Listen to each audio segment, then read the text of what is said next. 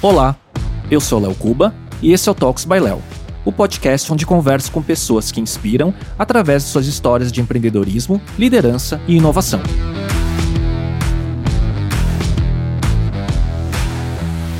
O Igor Marinelli é cofundador e co-CEO da Traction, uma startup que atua na indústria 4.0, participou da Y Combinator e hoje atende aproximadamente 500 indústrias, sendo elas algumas das principais multinacionais e com impressionante impacto de quase 5% de toda a produção industrial mundial.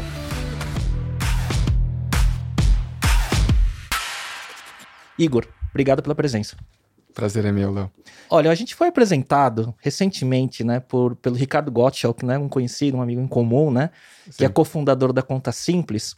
Minha primeira questão é, vocês fizeram o Y Combinator juntos? Foi. Foi no mesmo lote de startups. né?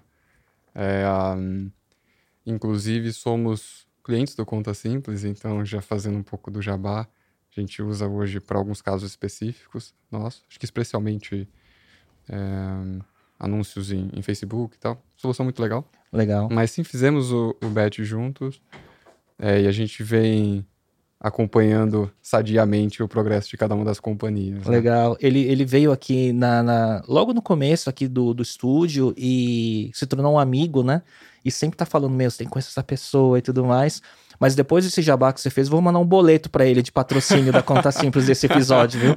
ele não tá patrocinando? Não, não tá. É, na verdade é. a gente usa Stark Bank. isso aí, isso aí. Também usa é. Stark Bank. O Igor, você é o prime a primeira pessoa, né, o primeiro founder que atua numa startup, um cofundador de uma startup atuando na indústria 4.0. É muito comum a gente entrevistar, eu entrevistar aqui é, founders de fintech, health tech, HR tech, edtech, né? E indústria 4.0, apesar de ser um termo né, conhecido, né, é pouco falado né, nos podcasts, né, a gente vê pouco conteúdo mais acessível, né? O que, primeira coisa, o que, que te fez se aproximar desse segmento, desse setor? Sim, até então, antes da nossa entrada, não tinha nenhum termo para cunhar é, o setor no que diz respeito a, a empresas é, crescendo no industrial, né? Hoje chamam de IndTech, que é Industrial Tech, um, para acompanhar a roupagem das outras empresas. E a Traction, de fato, né, nós temos acesso a esses rankings globais, foi é, a empresa industrial que mais rápido cresceu assim na história global né, do mundo todo. Um, todo. Assim, acho que datando a minha história do começo, ela começa muito antes da Traction. Né? Acho que ela começa com a minha vontade de ser autodidata, é, de poder tomar minhas decisões. Né? Quando eu tinha mais ou menos 10 anos, eu comecei a aprender PHP. PHP sempre foi a minha linguagem principal. É, lembro até de ser estimulado ao, aos games, e lembro até de PlayStation 1, então minha infância foi isso que, que tinha. E, cara, não consegui me apegar a videogame. Assim, realmente. E o mais engraçado é que na escola só se falava disso. Né? Então eu tava sempre fora dos clubes de, de games e tudo mais, e eu não tinha uma certa. Uma certa identidade com ninguém ali de onde eu frequentava. Então, o computador em que é, tinha à disposição em casa era um Windows 98, né? monitorzão ali de tubo e tal. E, foi ali que eu comecei a aprender as coisas. E, de, e daí eu não saí. Então, assim, completamente obcecado por simplesmente tirar coisas do papel, né? Então, cara, desde quando assim eu entrei, me lembro entrando no colegial, eu já tinha uma empresa e um CNPJ aberto, fazendo uma solução de controle de estoque e inventário para uma fabricante de motos em Portugal trabalhando por Skype e por e-mail, porque eles não podiam escutar a minha voz, né, porque iam achar que era uma criança atrás do, uh, do computador, que de fato era, né? Então. Mas assim, eu lembro que o, o maravilhoso era ver aquilo, sabe, tomando. É, tomando formato, assim. Não sei de onde que veio isso. Acho que também tem uma rebeldia de muito cedo de não querer seguir o que as outras pessoas estavam fazendo. o que explica muito a Traction também é a rebeldia, é querer sair do tradicional. Todas as nossas pessoas hoje que trabalham com a gente também meio que compartilham a mesma coisa. Então a rebeldia sempre esteve ali. É, e isso, né, sem falar, depois, quando eu entrei é, é, na engenharia de computação, eu já tinha noção clara de que eu queria é, empreender. Empreender, com certeza. É, isso eu falava desde o primeiro dia. Pessoal, como que você tem certeza? Eu, te, eu tenho certeza. Eu, eu quero estar tá fazendo isso. Né? E aí fui, e assim, acidentalmente você vai tendo ideias, conhecendo pessoas, e você vai se preparando, vai criando coisas. É... E que não é um planejado, mas ele vai acontecendo através da sua curiosidade, através de alguma coisa que vai te movendo, que você sabe né, que está indo numa direção, mas você às vezes não consegue aterrizar intelectualmente em palavras o que que é, né, de, de certa forma. Eu vou só fazer um parênteses, porque uhum. tem uma parte que eu, eu me reconheço no, na sua história em gerações anteriores à sua, né, mas eu também, com 12 para 13, eu ganhei meu primeiro computador, que era um Apple II, e eu programava em Basic, né? Uhum. E também, antes de ganhar o computador, tive minha fase de videogame, né? Mas quando eu ganhei meu computador, a minha, a minha criatividade se expressava em código.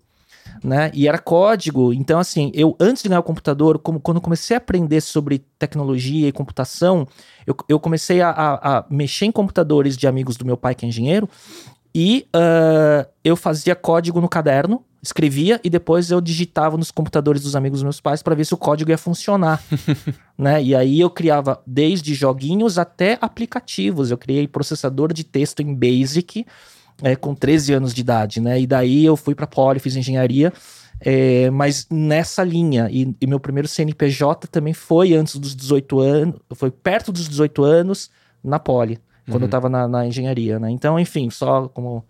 E é engraçado como você chega na engenharia de computação e pensa que todo mundo já tá. É, já sabe programar, ou.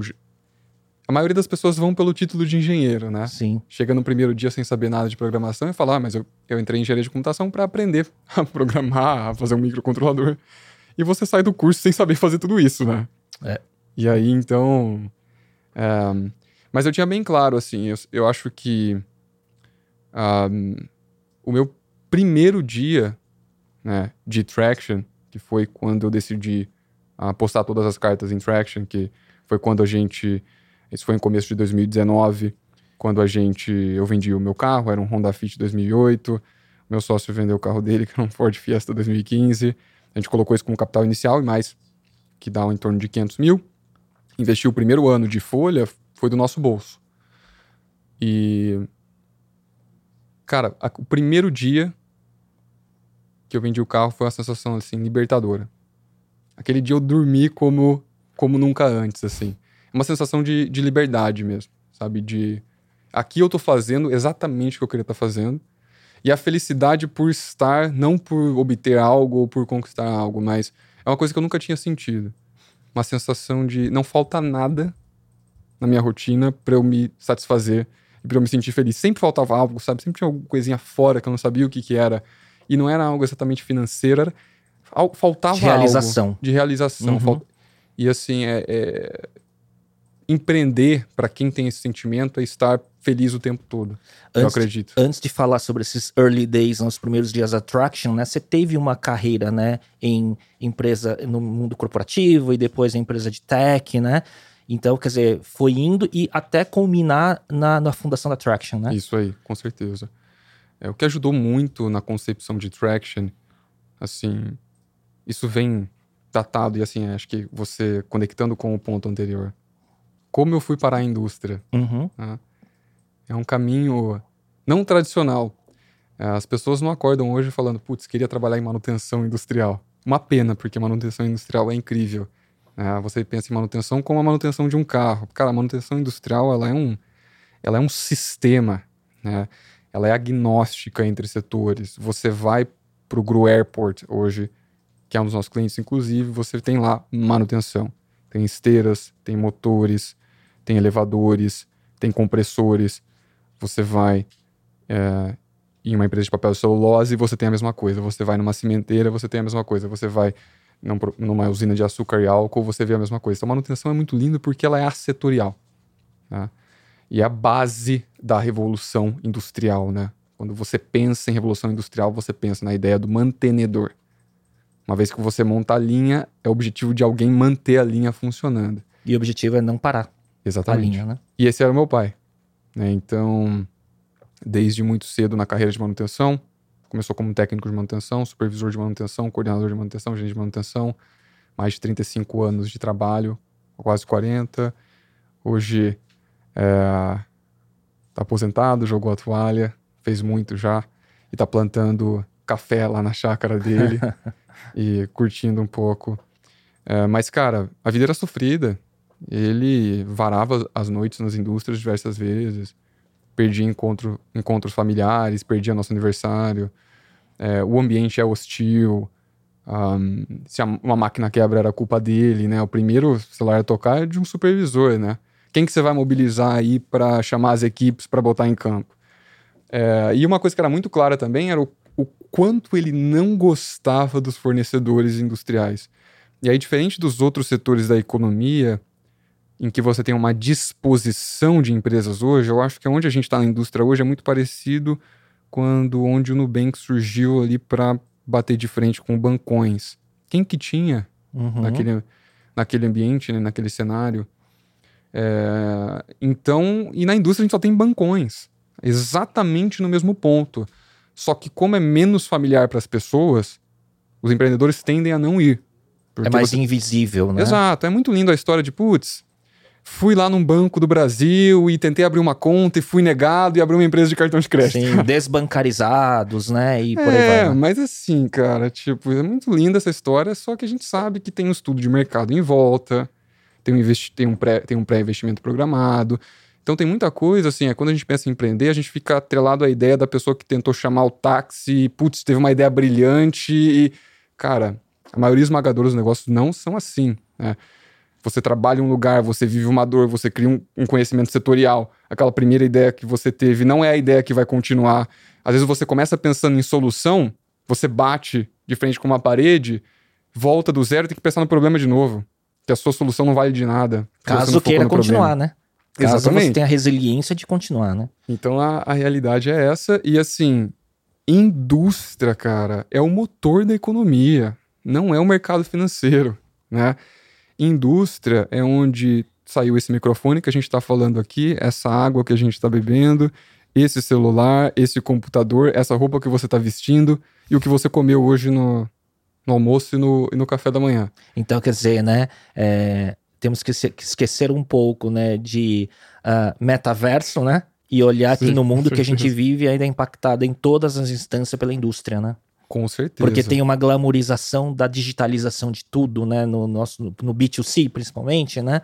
E quando a gente olha o, o, o mercado que você atua, né? É, que é no B2B, mas ele é invisível para a maioria das pessoas, né? Então acho que esse é o grande ponto, né? É só você dar um toque no telefone do seu tio e no do outro tio você acha alguém que trabalha numa indústria. Aham. né?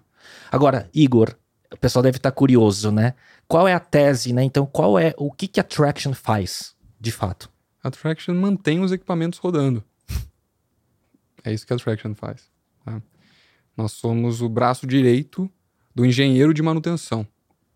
A gente se dispôs, e, e, assim, é muito engraçado que no começo de Traction, hoje a gente vê uma tese embasada em inteligência artificial, tem muita coisa por trás.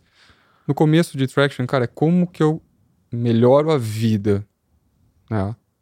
Como pegar o caso do meu pai aqui de exemplo, que é um dos possíveis clientes, né?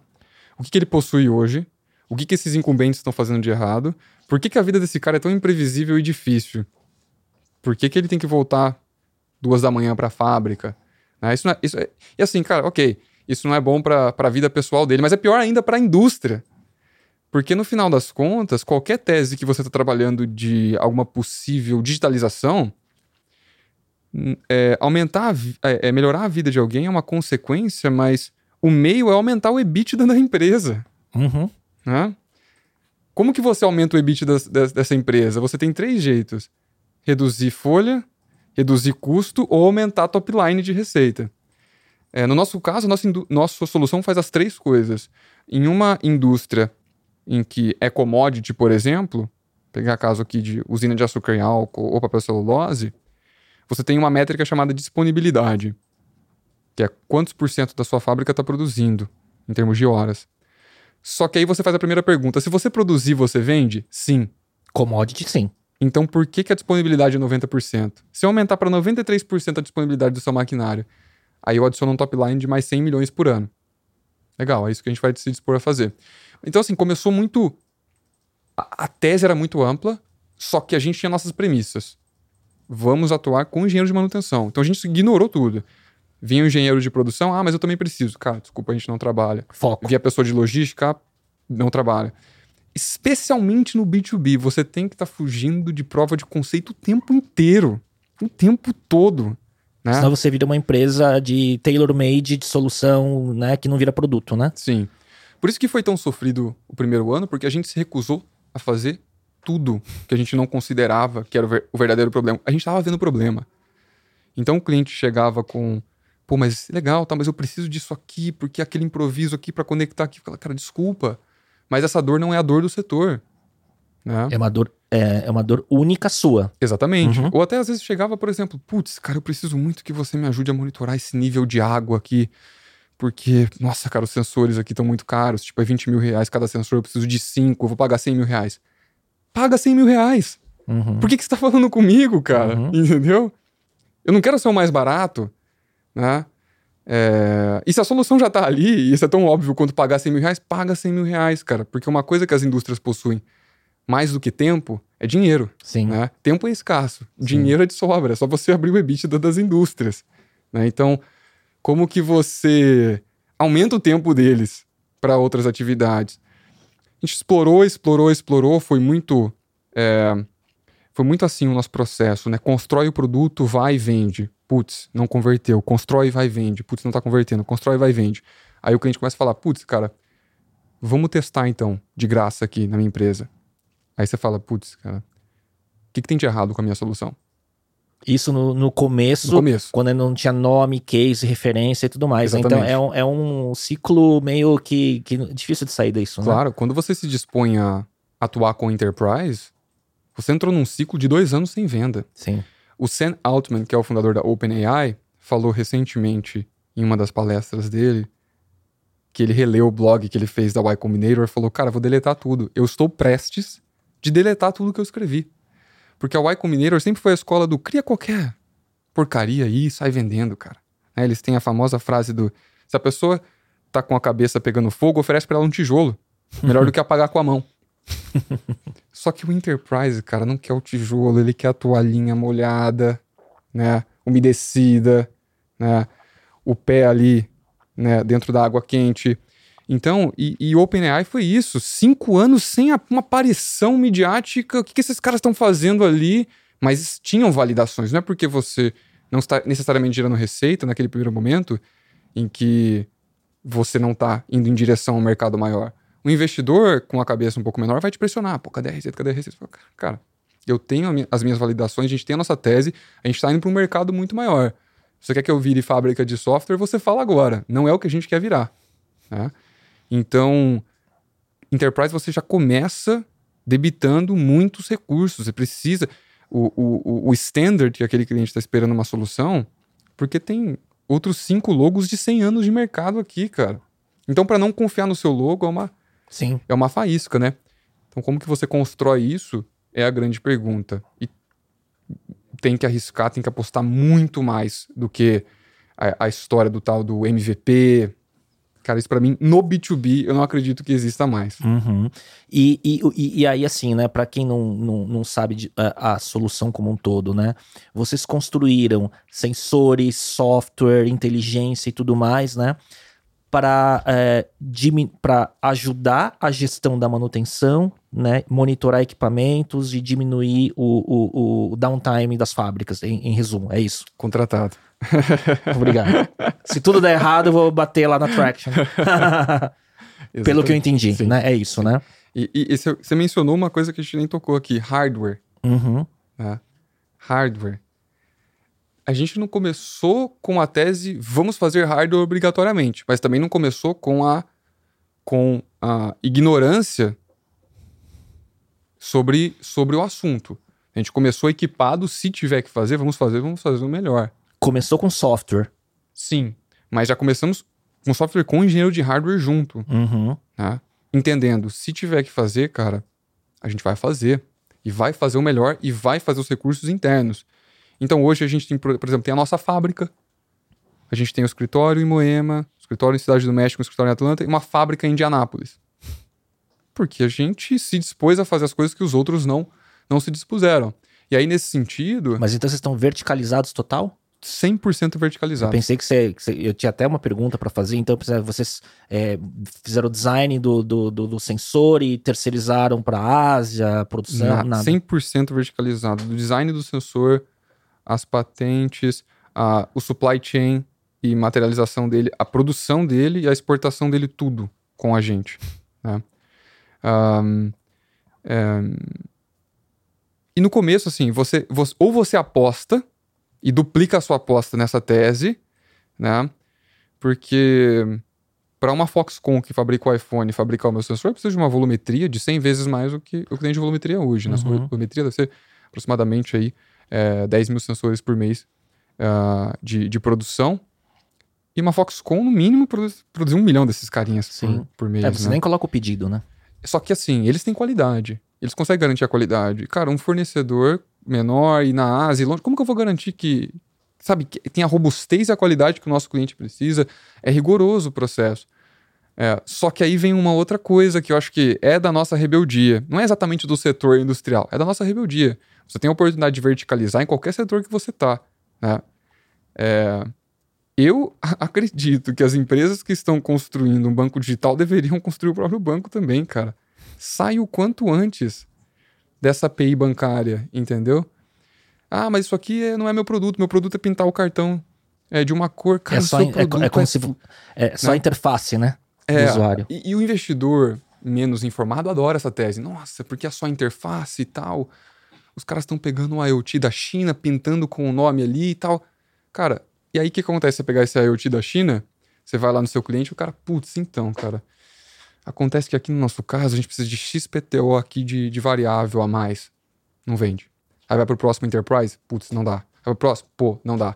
Aí fica é, travado em uma vertical de cliente que não necessariamente você queria estar. É, tudo faz parte da, da, da cadeia de experiência do seu cliente. Por exemplo, a gente estava mencionando isso. Se você hoje usa uma API bancária, você não consegue fazer um Apple Pay. Apple Pay é importante para o seu cliente ou não? Eu acho importantíssimo. Sem a primeira dúvida. que fizer, a gente vai migrar. Né? Mesma coisa enquanto você está fazendo hardware. Né? É, a instalação é a experiência do usuário. A conexão é a experiência do usuário. Então, uma das coisas que a gente fez muito cedo, a gente olhou toda a indústria, todo mundo conectando no Wi-Fi industrial. Os sensores Uhum. IoT eram conectados em Wi-Fi ou LoRaWAN, esse tipo de tecnologia. Só que, cara, quando a gente ia para Camaçari, na Bahia, né, ou ia para Cuiabá, ou ia para é, para qualquer outro, outra cidade, ou ia para, enfim, as cidades mais do interior, nós notamos que, cara, a conectividade aqui só tem 2G. 3G se, reja- se rezar muito, né? Wi-Fi na fábrica, o que, que é isso? 2G que é GPRS. GPRS GSM. Então, cara, como que eu vou obrigar o meu cliente a. No momento do setup, a, putz, cara, então você tem que colocar uma torre de LoRaWAN Você tem que ali, montar uma rede. ou na verdade montar uma rede infra. de TI aqui. Que jeito?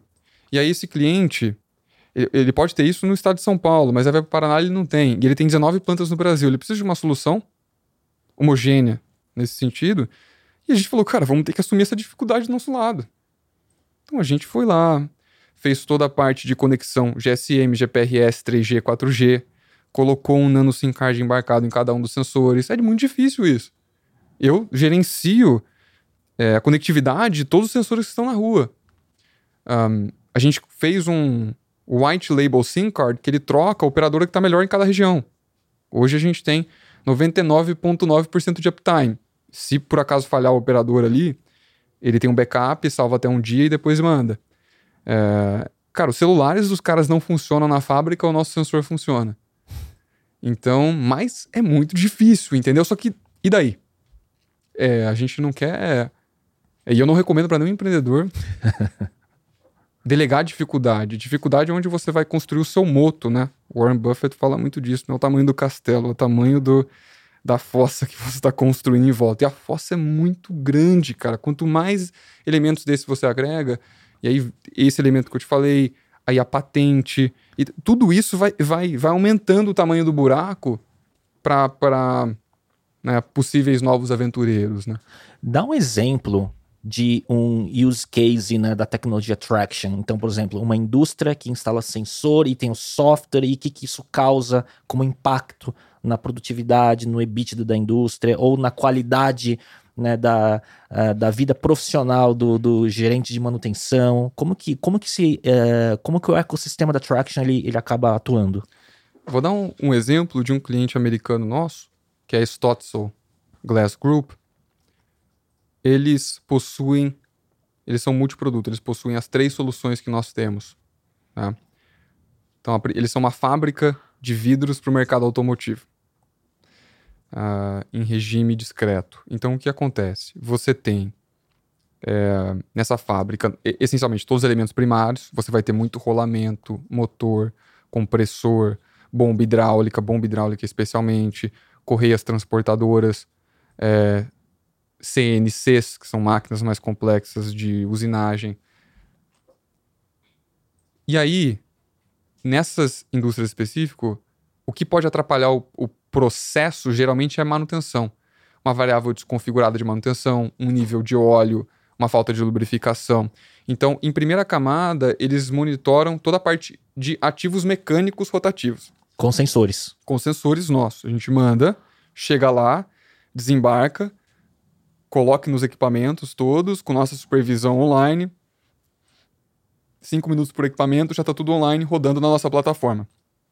Vamos para a segunda etapa. Legal, agora a gente monitora toda a sua stack aqui de ativos rotativos mecânicos.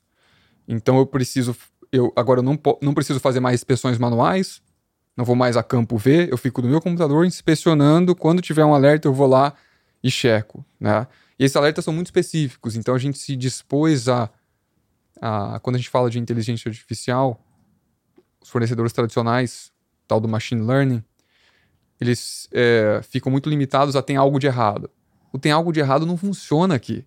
Você precisa saber o que de errado, como, quando, né? De que forma. Então, é, tem uma folga mecânica nesse motor. Ah, então entendi. Que poderia ser um desalinhamento, um desbalanceamento. Nessa bomba hidráulica tem uma cavitação. E aí, a gente pode entrar um pouco mais em tecnologia depois, né?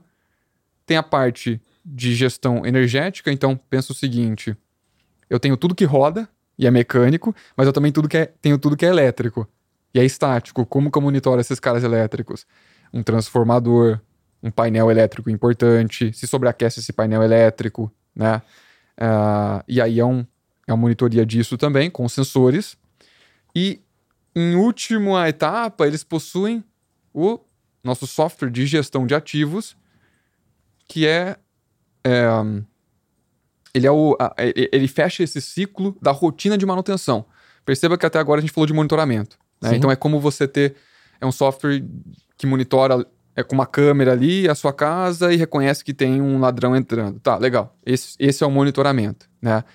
Mas e o software que organiza a rotina, né, da da sua diarista, por exemplo, é a sua lista de compras, que faz a compra no mercado automático. Uhum. É, esse é a gestão de ativos. Então, quem está fazendo o que, aonde, onde que está cada técnico, geolocalizado, é, qual, qual que é a atribuição de tarefa para cada técnico, a ordem de serviço que ele tem que fazer, como que está o meu inventário, se gera uma, uma, um alerta nesse, nessa máquina, né? esse alerta ele se conecta com a gestão de ativos e emite uma requisição de compra desse item.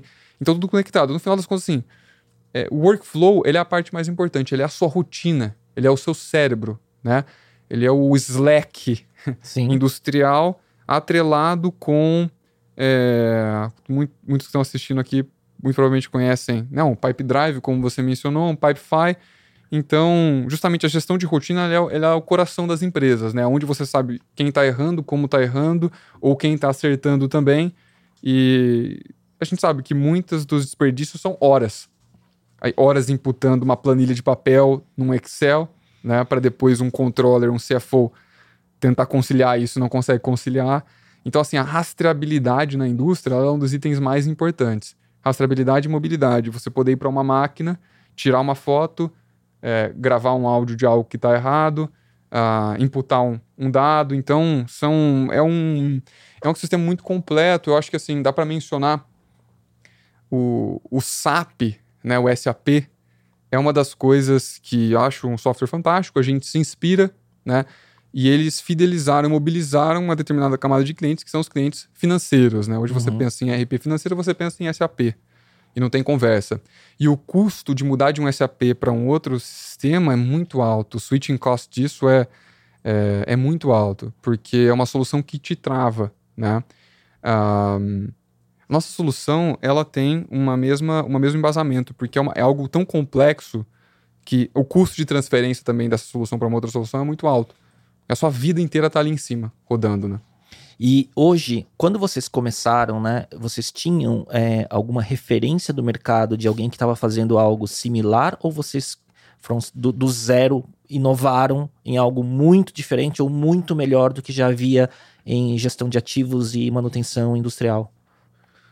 Ah, porque o, o que eu quero perguntar é: tem concorrentes é, bons que incomodam ou vocês estão numa trilha muito única de vocês no acredito mercado? Que, acredito muito que você não deve olhar para os concorrentes e tentar fazer melhor, né? Você tem que fazer diferente uh, do que eles estão fazendo. No nosso caso, de fato, a gente está numa trilha muito diferente de mercado.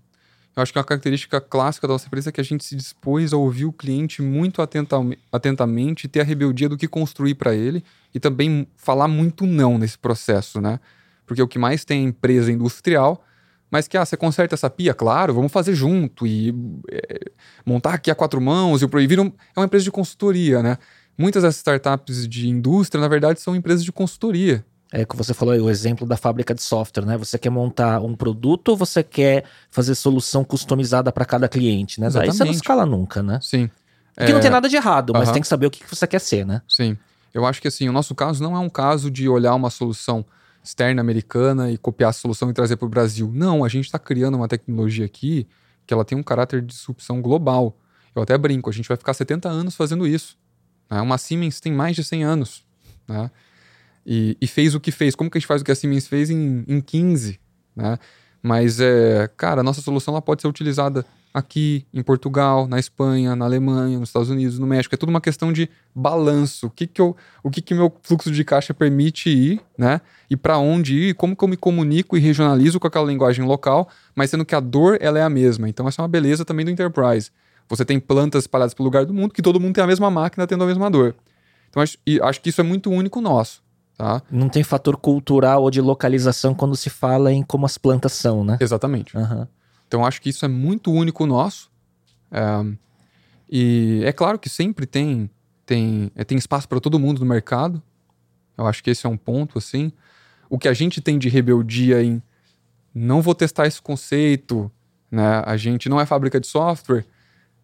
Tem o contrário que faz de tudo para o cliente, né? Uhum. E não joga aberto, não joga claro e transparente.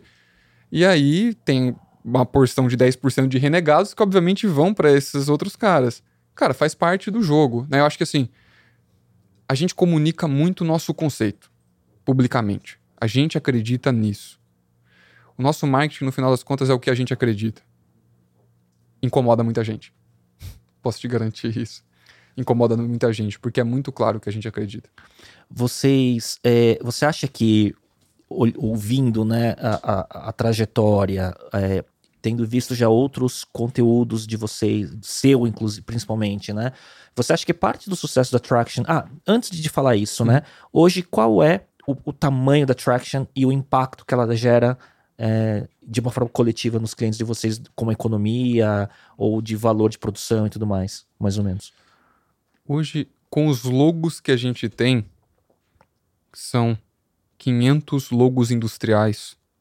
Então 500 multinacionais que a gente trabalha.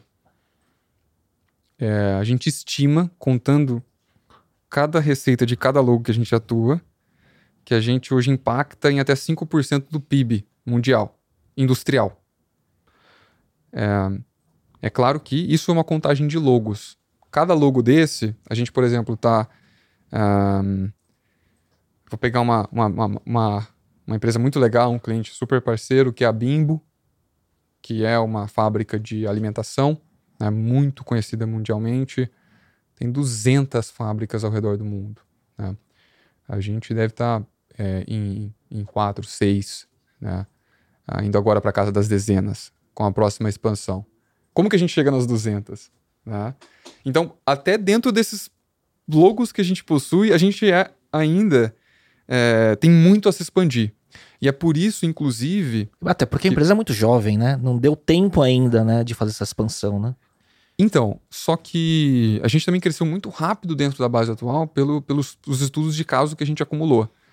É, muita empresa que começa tende a bater na porta aqui da Faria Lima, vai lá nos clientes ali da Faria Lima, né? Bate lá, cara, vamos fazer um projeto para todas as suas plantas. Você vai tomar um não obrigado, né? Ou, novamente, putz, cara, vamos testar, começar pequenininho e tal. Porque a pessoa aqui da Faria Lima não tem a dor que a da subsidiária ponta. tem. Sim. A gente nunca fez isso. Então a gente vai subsidiária, subsidiária, subsidiária até a gente se tornar insuportável para a pessoa da Faria Lima. Ui. Até brinco, a Traction é muito chata, porque vai, vai, vai. A gente dialoga com quem, a dor, com quem tem a dor, aí a Faria Lima vem e fala, cara, agora eu vou ter que implementar vocês como, é, como a solução padrão aqui. E aí começa, e aí começa numa planta ou uma ou X, né? E depois você vai crescendo através do sucesso de cada implementação. Claro, é, aí é o, é o word of mouth internamente. Os clientes falam para as próprias plantas, cara, tô tendo X de resultado, investi Y, tô tendo X de resultado, a experiência tá assim, assim, assado, gosto disso, não gosto daquilo, mas isso aqui é muito legal, o atendimento é muito rápido, é muito diferenciado, a solução é fantástica, a gente economizou tanto. Então, é, e a gente catalisa isso, né? E vai lá e bate de novo na porta, planta a planta, né? Uh, para para conseguir. Então, é, até ia comentar um número, né? Hoje a nossa retenção de receita líquida, que é o que a gente mais gosta de acompanhar, que é o NRR, é 150%. O que significa isso? Se a gente parar hoje a nossa máquina de marketing de aquisição de clientes, a cada dois anos a gente dobra a receita, só com a base atual. Então, quer dizer, é, é o upsell, cross-sell dentro da base, né? Quer Exatamente. dizer, você, retém e cresce dentro do mesmo cliente. Exatamente. Ano ano. Uhum. Empresas brasileiras brigam só para reter. Uhum. A gente vê B2C aí, e aí de pedir comida e variado. Cara, brigando para ficar no 100%, né? Sim. Quer reter quem trouxe, porque a realidade é, é, é negativa, inclusive. O churn é né? muito alto, sim. Mas é uhum. é muito legal, muito legal esse dado, né? Agora, Igor, é, é, eu acho muito curioso que à medida que eu fui estudando e aprendendo sobre attraction, né, e os números que vocês têm, né, é, eu fui ficando muito impressionado, assim, porque é uma história e são dados que estão fora do radar de muita gente ainda, né? Porque quando a gente fala no, no mundo de inovação, né, é, o glamour, né, das startups mais consumer, né, então seja uma fintech, uma health tech e tudo mais, é quando a gente olha para esse, esse universo que vocês atacaram e aonde vocês já estão em 3, 4 anos praticamente, né, 19, 23, né? Você falou, são 500 logos de das algumas das principais indústrias mundiais, multinacionais, e crescendo ano a ano sobre elas. É, você acha que para ter conseguido isso nesse tempo, né, o foco e o falar não porque é, a, a, o mercado ia te puxar muito para criar soluções customizadas, personalizadas e virar cada vez mais uma empresa de consultoria e não uma empresa de produto e escala, né? Você acha que o foco é parte do. E, óbvio, a tese, a capacidade de execução, mas o foco foi muito importante de Todos falar não para. É, uhum. Todos os dias até hoje a gente se depara com isso. Onde. Vou dar um exemplo. Eu tenho um cliente muito querido nosso também, que. de Caxias do Sul que veio com a ideia um dia de pegar um dos nossos sensores e colocar um GPS dentro. Falou, cara, muito legal, mas essencialmente a traction é para ativo fixo. E o ativo que está andando, né? A gente não trabalha. Mas, cara, vamos fazer, etc. Aqui a quatro mãos a gente pega, coloca um GPS aqui dentro, coloca dentro dos caminhões, tal, monitora. Falei, cara, não posso fazer isso. Não posso fazer isso. Porque, assim, é uma decisão que não é eu fazer um improviso para você aqui, etc, e tentar colocar algo. Cara, se eu, se eu, decidir fazer isso, eu tenho que mobilizar ao mínimo 50 pessoas para fazer algo bom. Isso só para te atender. E depois, será que eu quero estar nesse mercado realmente? Cara, não dá. Eu vou ter que te falar não. E aí ele veio um tempo depois e falou: Putz, cara, eu admiro demais que vocês fizeram isso, assim. sabe? Tá muito claro os valores de vocês. Eu né? preciso, mas eu respeito a tua, a tua posição. Exatamente. Né? Hoje, assim, nessa. Como é que é essa distribuição entre Brasil, México, Estados Unidos em headcount, fábrica? Como que tá? Quantas pessoas você tem no Traction hoje? São aproximadamente 250 pessoas. A gente pode citar aí um, Brasil chegando quase a 200 pessoas. E aí México e Estados Unidos somados, 50 pessoas. Legal. Então, quer dizer, tá num processo de, de quer dizer, o mercado principal é o Brasil, mas a expansão tá acontecendo, né? Sim. E, e, e, expandir não é fácil, né? Porque você tem que meio que ir território por território e, control, e, e vendo recurso e prioridade também, de certa forma. E né? regionalizar a solução, localizar. Né? Ninguém quer entender que no México, que a Traction é uma empresa brasileira que foi para o México, nos Estados Unidos, que é uma empresa mexicana que foi para lá. Cara, você quer relações locais, quer construir relações locais. Então aqui a gente é uma empresa brasileira, no México é uma empresa mexicana. Pessoas que nasceram lá, né? A gente relocou um de nossos cofundadores e falou: cara, agora você usa isso aqui, nossos recursos, mas constrói o time aí. Meu sonho é você não usar mais nada do Brasil. O time precisa ser construído aí, a gente vai colaborar, né? É, mas obviamente também vão ter gestores de produto lá que vão estar tá influenciando no produto, porque a construção do produto está aqui. Mas a todo momento também influenciado pelo produto do México, é mais uma variável nessa equação. Sim. O que, que lá tem de diferente que a gente pode agregar que talvez vão ajudar os clientes aqui? E e assim, acho que tem uma coisa. Primeiro, a principal dificuldade inicial é: tem mercado? Eu tenho product market fit, né? O meu produto ele se encaixa com as necessidades do mercado lá, porque assim, é, na, maior, na, maior, na maioria esmagadora dos casos é não, né? Você acha que se encaixa e tal, mas não se encaixa quando você. Coloca a prova, né? Exatamente. Muita gente expande porque o, teve, teve um, um logo multinacional que te levou para múltiplos, múltiplos países. Cara, com a gente também aconteceu isso. Mas não foi por isso que a gente expandiu. Porque a gente também tem cliente no Chile, na Colômbia, na, na em Portugal, na Espanha. Não estamos nesses países. Porque expandir é muito mais do que isso. É, a expansão te conta uma história, só que quando você chega lá e pisa no país, a história é outra. Sim. Né? dialogar com o cliente de aquisição, que é aquele cliente que ainda não te conhece, te fala muito mais do que dialogar com o cliente que já te conhece aqui Sim. e está te colocando lá. É porque aí é uma expansão muito mais pelo rollout dentro de um cliente em múltiplos sites, né? Exatamente. No mundo do que desenvolver um mercado novo, né? Que é outra história, né? E aí, uma vez que você tem isso, então, ah, isso aqui está validado, temos essa, esse casamento com a solução aqui. E aí, o próximo passo é o interno. E o interno dói muito. Quem que eu vou deslocar? Quem que eu vou. Porque assim, não dá pra você fazer uma coisa lá estando aqui. Tem que mudar. 100%.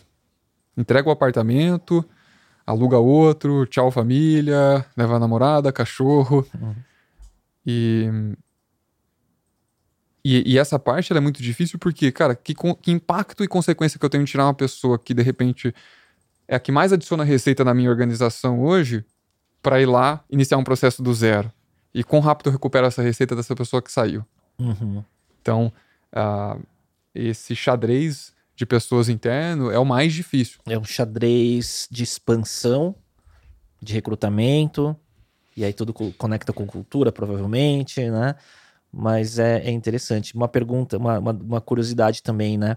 É, nesse processo de expansão, né? Como que foram a, a, as rodadas e o funding para vocês irem acelerando nessa velocidade que vocês tiveram? Porque começou com a venda dos dois carros e as economias e Family and Friends, talvez, sei lá. Mas como que foi a parte institucional desse crescimento? Sim. É, um... Foi muito acelerada também. Uma vez que, acho que assim, investimento sempre vai ter espaço para empreendedor que tiver três coisas. Time é pré-requisito, né? Então, assim, tem um time espetacular, é... nem vamos falar disso. Isso aqui é pré-requisito. Retenção de receita líquida. Você tem que ter retenção. Você não pode estar perdendo mais do que está entrando. Não é atrativo para qualquer investidor. Ainda mais hoje. Então aí conecta com o churn. Né? Então nosso churn, é, a gente adiciona, como eu te falei, né? Então já a receita é, adiciona. O nosso crescimento é 400% ao ano, né? E perde 0,3% de receita bruta. Então, às vezes nem é churn, né? Às vezes a pessoa é, tá relocando um recurso, mudando para uma outra fábrica. Então, assim, é, é, muito mínimo. No nosso caso, a gente tem o privilégio de ter isso. Mas eu acho que a, a média brasileira de churn né, tá em 6%, assim, do que você coloca dentro da base, 6% vai embora. Uhum. Acho que é, é a média do, do mercado. E o terceiro item, tem que ter um mercado grande. Pode ser setorial, pode, não tem problema. É, mas o mercado tem que ser grande. Né? Porque o conceito de ser uma empresa. Sabe que é ser uma empresa de alto crescimento, né? Que não cresce na mesma velocidade que uma padaria. Né? É o mercado. O mercado que o mercado te conta a verdade, né? Do quão, do quão grande é a oportunidade que você está é, se arriscando a fazer. E aí, e aí vem muito não, e aí vem muita é muito foco e muita coisa. Mas sim, cara, o, ambiente de recursos é bom para quem tem isso. Uhum. Né? Então a gente é, sempre tem recurso entrando e captando.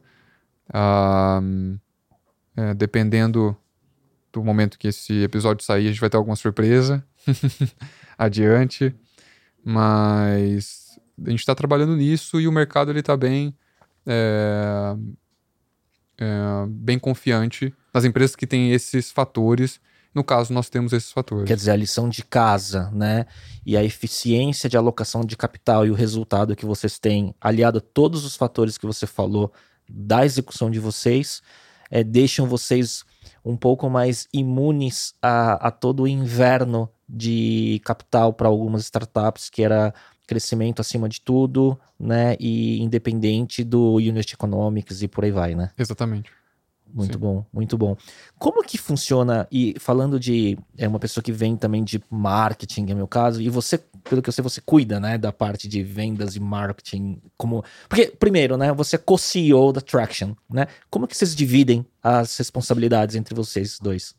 Eu faço toda a parte de crescimento, então vendas, marketing, sucesso do cliente, é, financeiro, e o Gabriel faz toda a parte de produto, essencialmente. Tá? A gente já trocou cha o, o, o, chapéu muitas vezes, só que eu acho que esse chapéu veio para ficar. É o que está catapultando o nosso potencial. Então, por isso que a gente decidiu é, fazer isso. Algumas pessoas chamam de co-CEO, que é o tal do da porta para dentro, da porta, da porta para fora. Não, não é nosso caso. Uhum. Todo mundo é da porta para dentro, entendeu?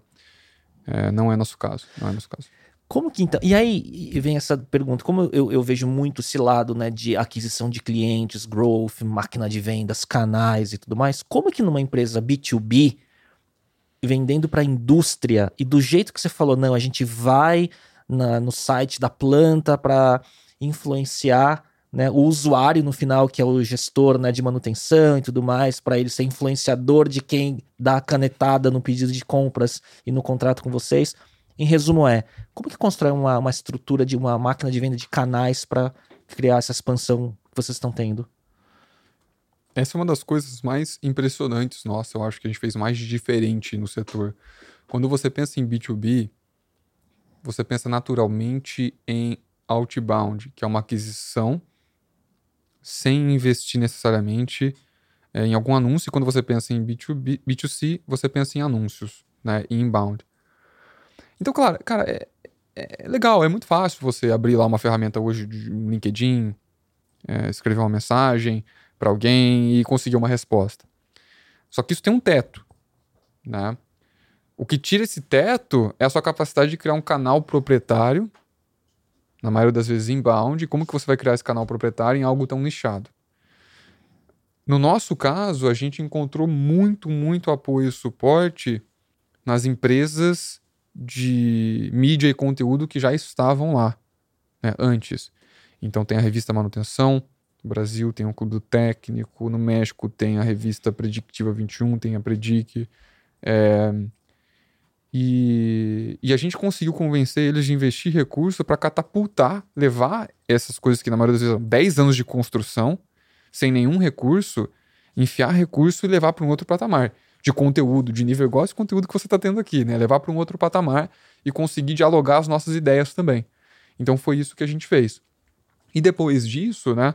É, investir em marketing em tudo que se parece público dessas coisas que acessam uh, as nossas mídias. Então, porque aí você, você entende digitalmente qual que é o perfil e onde que essa pessoa está, o que, que ela consome, de quem vai consumir o seu produto. Né? Então, você cria um loop, sabe, vicioso do bem mesmo, assim, em que você precisa relativamente investir pouco, perto do retorno, perto do que você abrir um, um, um gerenciador do Google e falar: eu quero tal pessoa que vê tal coisa, que gosta de futebol. Fazendo um ad segmentado. E aí vai chegar um monte de coisa errada para você e tudo mais, e que vai perder muito o seu tempo, né?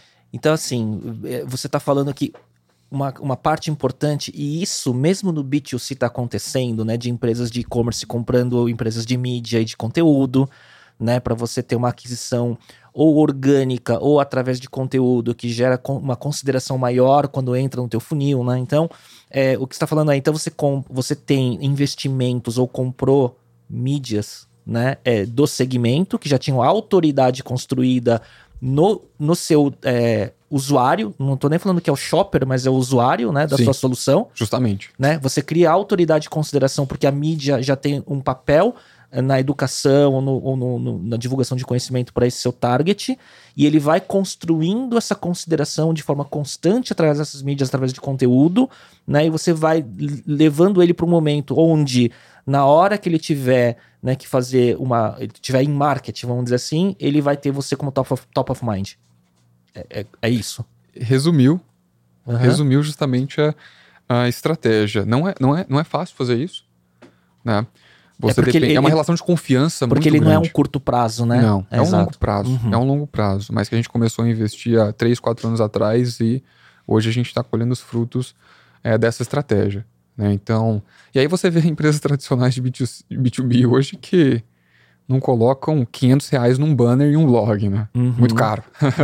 então você está conseguindo construir então um, um, um, uma máquina de aquisição sustentável e que está gerando resultado e você vê isso no longo prazo é, é, carregando o crescimento da, da Traction. Porque é, é, curioso, né? Se você fala que você tem uma, um, um é, NRR de 150, isto é, se parar de vender já vai crescer na base atual, então qualquer coisa que entra e continue crescendo já é o suficiente. é mais ou menos isso, né?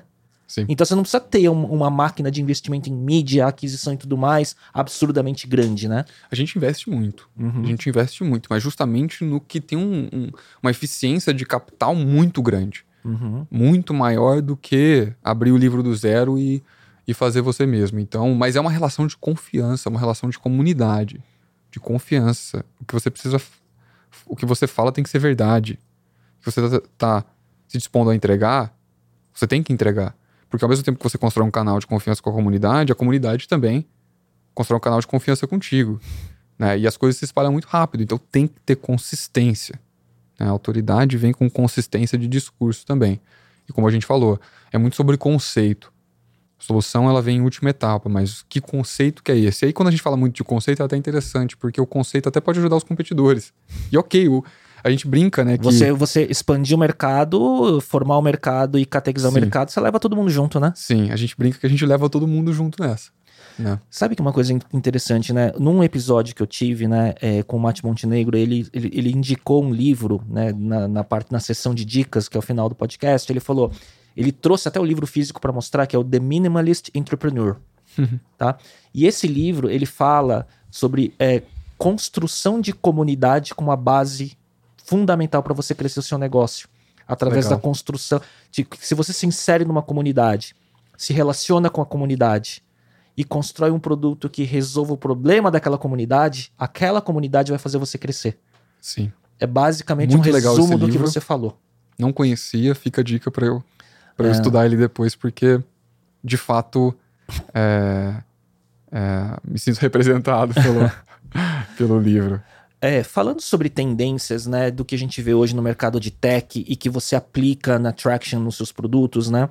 É, um tema né, que virou, que está no hype, né, quando a gente fala de AI para o B2C, né, para o usuário normal, comum, é, desde que o chat GPT surgiu e quando você falou de OpenAI, do Sam Altman, que foi é, o, líder do Y Combinator depois do Paul, do Paul Graham e tudo mais, né, e hoje é o, o, o CEO e fundador da OpenAI, é, quando o chat GPT surgiu, pegou todo mundo muito de surpresa, né? Sim. Porque mesmo para quem trabalha com tech, mesmo quem, traba quem já trabalhava com inteligência artificial, as primeiras interações com a interface com a ferramenta são surpreendentes, né? Você teve essa sensação de surpresa, apesar de você ser um cara tão antenado e tão dentro da tecnologia? Surpreendeu todo mundo, com certeza. É, modelos de linguagem, né, eles estavam ali escondidinhos por um tempo e tímidos, e de repente catapultou. Né, a OpenAI catapultou isso. Só que o interessante disso é que, como ele é algo que dialoga muito com o consumidor final, né? Um, a questão quando a gente pensa em inteligência artificial agora, a gente pensa em modelo de linguagem. E essa é a ponta do iceberg da, da inteligência artificial.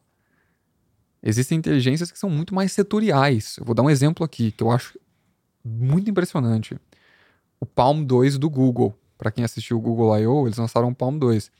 Cara, o Palm 2 tem uma capacidade de reconhecer um tumor em um raio-x seis vezes mais preciso do que um analista de raio-x, do que um médico. Imagina uh, o rebuliço disso na medicina, né? Cara, não é um modelo de linguagem. Um modelo de reconhecimento de imagem, de espectro, que no final das contas, né, uma, uma foto também pode ser convertido num espectro. É, é impressionante o nível de detalhamento em modelos específicos. Né? Então, assim, é, é muito importante de um, entender isso, porque um, às vezes a gente fica apegado ao modelo de linguagem em si. Tem modelos que você pode fazer e ser proprietários, porque no final das contas a OpenAI criou um modelo proprietário.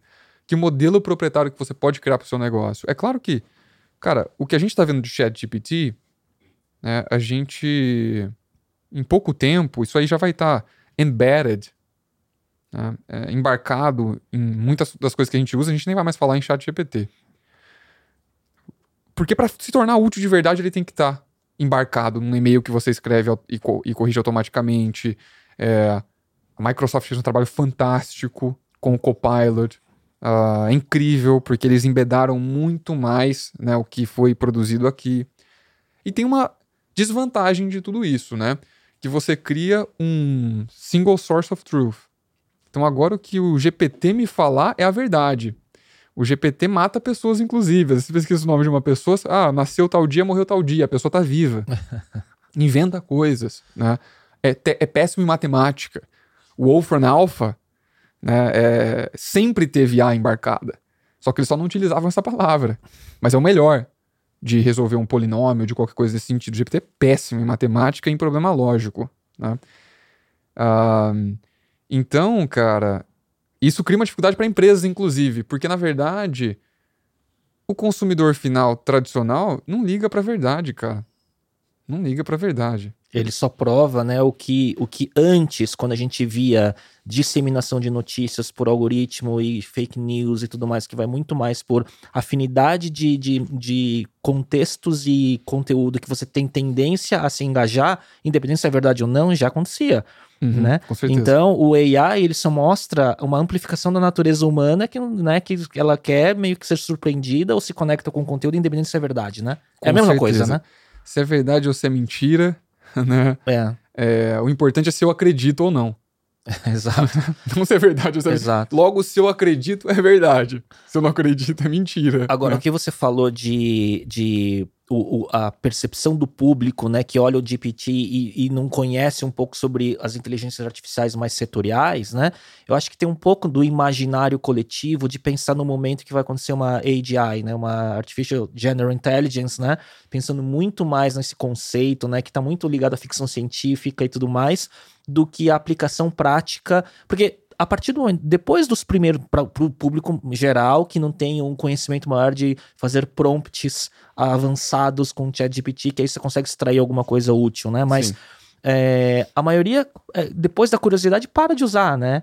E, e, daí a gente vai ter um ciclo onde daqui a pouco vai ser útil quando estiver conectado com outras ferramentas do dia a dia que tragam produtividade ou, enfim, alguma coisa do tipo, né?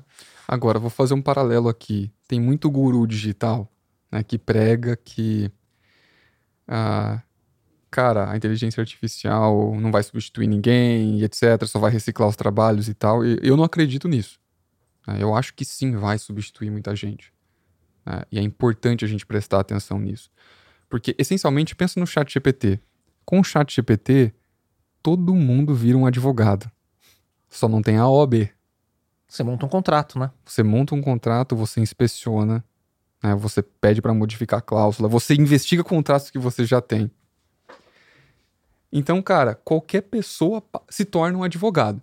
Só que agora eu também acredito muito que se você pegar um advogado e colocar para usar chat GPT, é, aí decola. É, é, um, é, é, é, o que eu falo sempre, para qualquer profissional que usa linguística, né, como parte da, como profissionais do conhecimento, se você aprende a duplar, e aí tem muito da, do literacy, do, da alfabetização em fazer os prompts corretos e complexos, né? Sim. Você aumenta a sua produtividade X vezes, né? X vezes. Né? E, e aí decola. E aí, assim, tem muita profissão hoje que tem um risco, sim, inerente de substituição, mas isso nem precisa ser por conta da inteligência artificial primeira revolução industrial foi é. isso, a segunda foi isso, a terceira foi isso, é e não se falava em AI. É da natureza né? da inovação. Né? Só que assim, a inovação ela acontece, quer, quer você queira, quer não, né? você pode testemunhar ou protagonizar.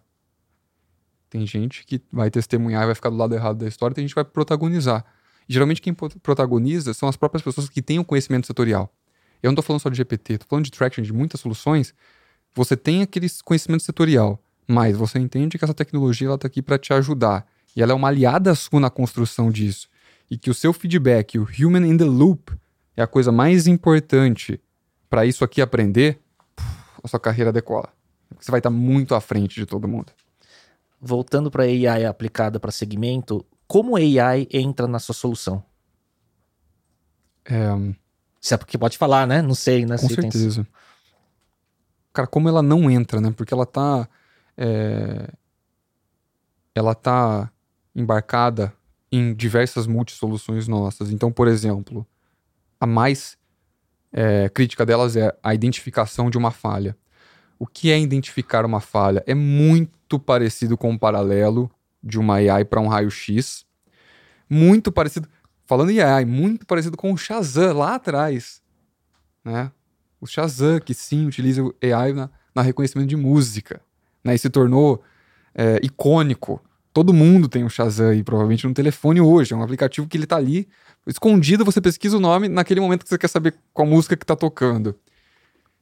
E, e, é muito interessante porque o paralelo da música com vibração de máquina, ele é muito similar. Você tem uma onda que você transforma ela com o Fourier em um espectro, e daí você alimenta isso numa rede neural, e aí você consegue categorizar com dados históricos da sua própria máquina, e de máquinas de vizinho e, e, e, que já tem coisas catalogadas de qual que é o tipo de falha, ou seja, qual é a música que está tocando naquele momento ou que tende a tocar, ou que você está ouvindo uma harmônica que vai começar a, a tocar aquilo. Então tudo é muito complexo nesse sentido, né? E, é, e como a gente falou, é um grafo gigantesco de identificação de falhas que você vai construindo um modelo por tipo de falha. É um jogo finito, mas são muitos tipos de falhas, mas assim, é, essencialmente é, é muito parecido com a medicina. Esse modelo médico não é que você, você, você joga alguma coisa ali generalista, ele vai te dar, ó, tem alguma coisa errada nesse raio-x, né? Você joga diversas fotos de um tumor, XPTO, fala que é um tumor XPTO, treina com aquilo, depois joga foto daquilo, depois joga foto do outro, mas é um jogo finito, você tem que jogar as fotos. Porque é, até que não seja catalogada uma nova doença, uma AI não vai reconhecer uma doença nova. Né? Porém, é, é, diferente do corpo humano, que ele tem mutações, uma máquina é uma máquina. E você já tem pré-catalogado todas as condições mecânicas que aquela máquina pode sofrer. É uma lista muito grande, mas é um jogo finito. Né? E você consegue zerar essa lista muito legal isso que você está falando assim. Então, quer dizer, a partir de um padrão de vibração que ele vai ter um espectro específico, você pode ver, puta, esse aqui é o primeiro momento de uma falha que pode acontecer daqui a X tempo. Exatamente. E aí você antecipa uma manutenção, por exemplo, evitando o problema quando acontece em cima da hora, e aí para, e aí aciona fornecedor e por aí vai. Ou ao contrário, né? Quando algum fornecedor pode vir falar, tá na hora da manutenção preventiva, opa, mas o sinal não tá mostrando que tá na hora da manutenção preventiva aumenta o tempo de durabilidade. E você foi gênio, porque você completou tudo, né? Tem tanto a, a, a predição de uma falha catastrófica e que impede você você de continuar a sua linha, quanto, né, no final das contas, o que, que a gente quer? Empurrar a preventiva, porque as indústrias trocam de seis em seis meses um óleo, de 12 em 12 meses um rolamento, com medo da quebra, porque a quebra, ela essencialmente, ela custa mais. Sim, porque para. Né? É, e para é. por 12 horas ou 40 horas, se você não tiver aquele rolamento em estoque e tudo mais, e começa uma, uma cascata de problemas, né? E, novamente, produz, vendeu, né? Então, um, mas no final das contas, sim, ameaça bastante é, fornecedores tradicionais nesse sentido, em que uma vez que ele te vende a máquina, ele quer te vender a manutenção periódica da máquina. Sim, que é onde ele ganha, ele ganha. Eu não ah. preciso disso a cada seis meses. No meu caso, é a cada 13, 14. Porque você só está trocando pelo medo da quebra. Sim. Não é exatamente uma ciência de fato. É quebrou, você instalou, quebrou uma vez depois de seis meses, às vezes a, o roteiro é definido assim. Putz, então é a cada seis meses aqui. É, e, e, o ciclo de obsolescência e o modelo de negócio da manutenção preventiva, ele é basicamente um modelo de é, recorrência de receita estabelecido pelo fabricante. Sim. E o modelo é. de negócio dele está em cima disso. Como o seu carro, né? Só que o seu carro é até um pouco mais avançado, porque tem a milhagem. Uhum a quilometragem, enquanto que na indústria, as indústrias não possuem quilometragem, cara. No final das contas, a gente, a gente acaba se tornando a quilometragem, né? Mas elas possuem horas. Uhum. Então, mas assim, uhum. como né, todo cidadão que dirige um carro, você sabe que é muito melhor trocar por quilometragem do que por, por, tempo, né? Sim, mas aí você tem um instrumento que afere, né? E você consegue medir, né? Enfim. Sim. Muito legal isso. Muito... E é legal nessa correlação para trazer para o público, né? Então, assim, uma coisa que é tão fora do radar, mas que tem correlação com toda, com várias outras indústrias quando a gente vai ver a fundo, né? Então, é, Igor, como que é, é a, a, como que são os valores e a cultura da Traction, né? Como que é esse, a gente está falando do sistema operacional de indústria, né? Através do seu, da sua, dos seus produtos, suas soluções, mas como que é o sistema operacional da cultura das pessoas da Traction? Esse é o segredo industrial. Esse é o segredo industrial. Não é a patente, que a nossa patente, inclusive, está publicada, pode abrir lá no site do governo americano. O segredo industrial é a cultura. Esse é o elemento. Cara, acho que o que define a Traction verdadeiramente tem, tem assim. São três pilares só. A gente só tem três valores. Só. E é o suficiente. Né? Tem empresa que, que escreve na parede, né? Tipo, todo mundo aqui é unido e joga junto, etc. E vai frases gigantescas, né? Nós temos três, que é a obsessão pelo cliente, que a gente chama de Blue Cap, que o símbolo né, é o boné azul, né, que a gente tá com a bota na fábrica também, no chão de fábrica. É, e aí entra transparência radical, para mim é o valor mais, mais importante. A gente pode, inclusive, dissertar sobre esse valor aqui e o que, que eu olho com isso. E o terceiro é o brio. Brio é uma menção, inclusive, ao Clóvis de Barros Filho, né, no famoso vídeo Você Tem Brio. Né? Brio é você não parar no primeiro, no primeiro desafio é você não subir algo ruim em código em produção, só porque chegou sexta-feira e a entrega é hoje.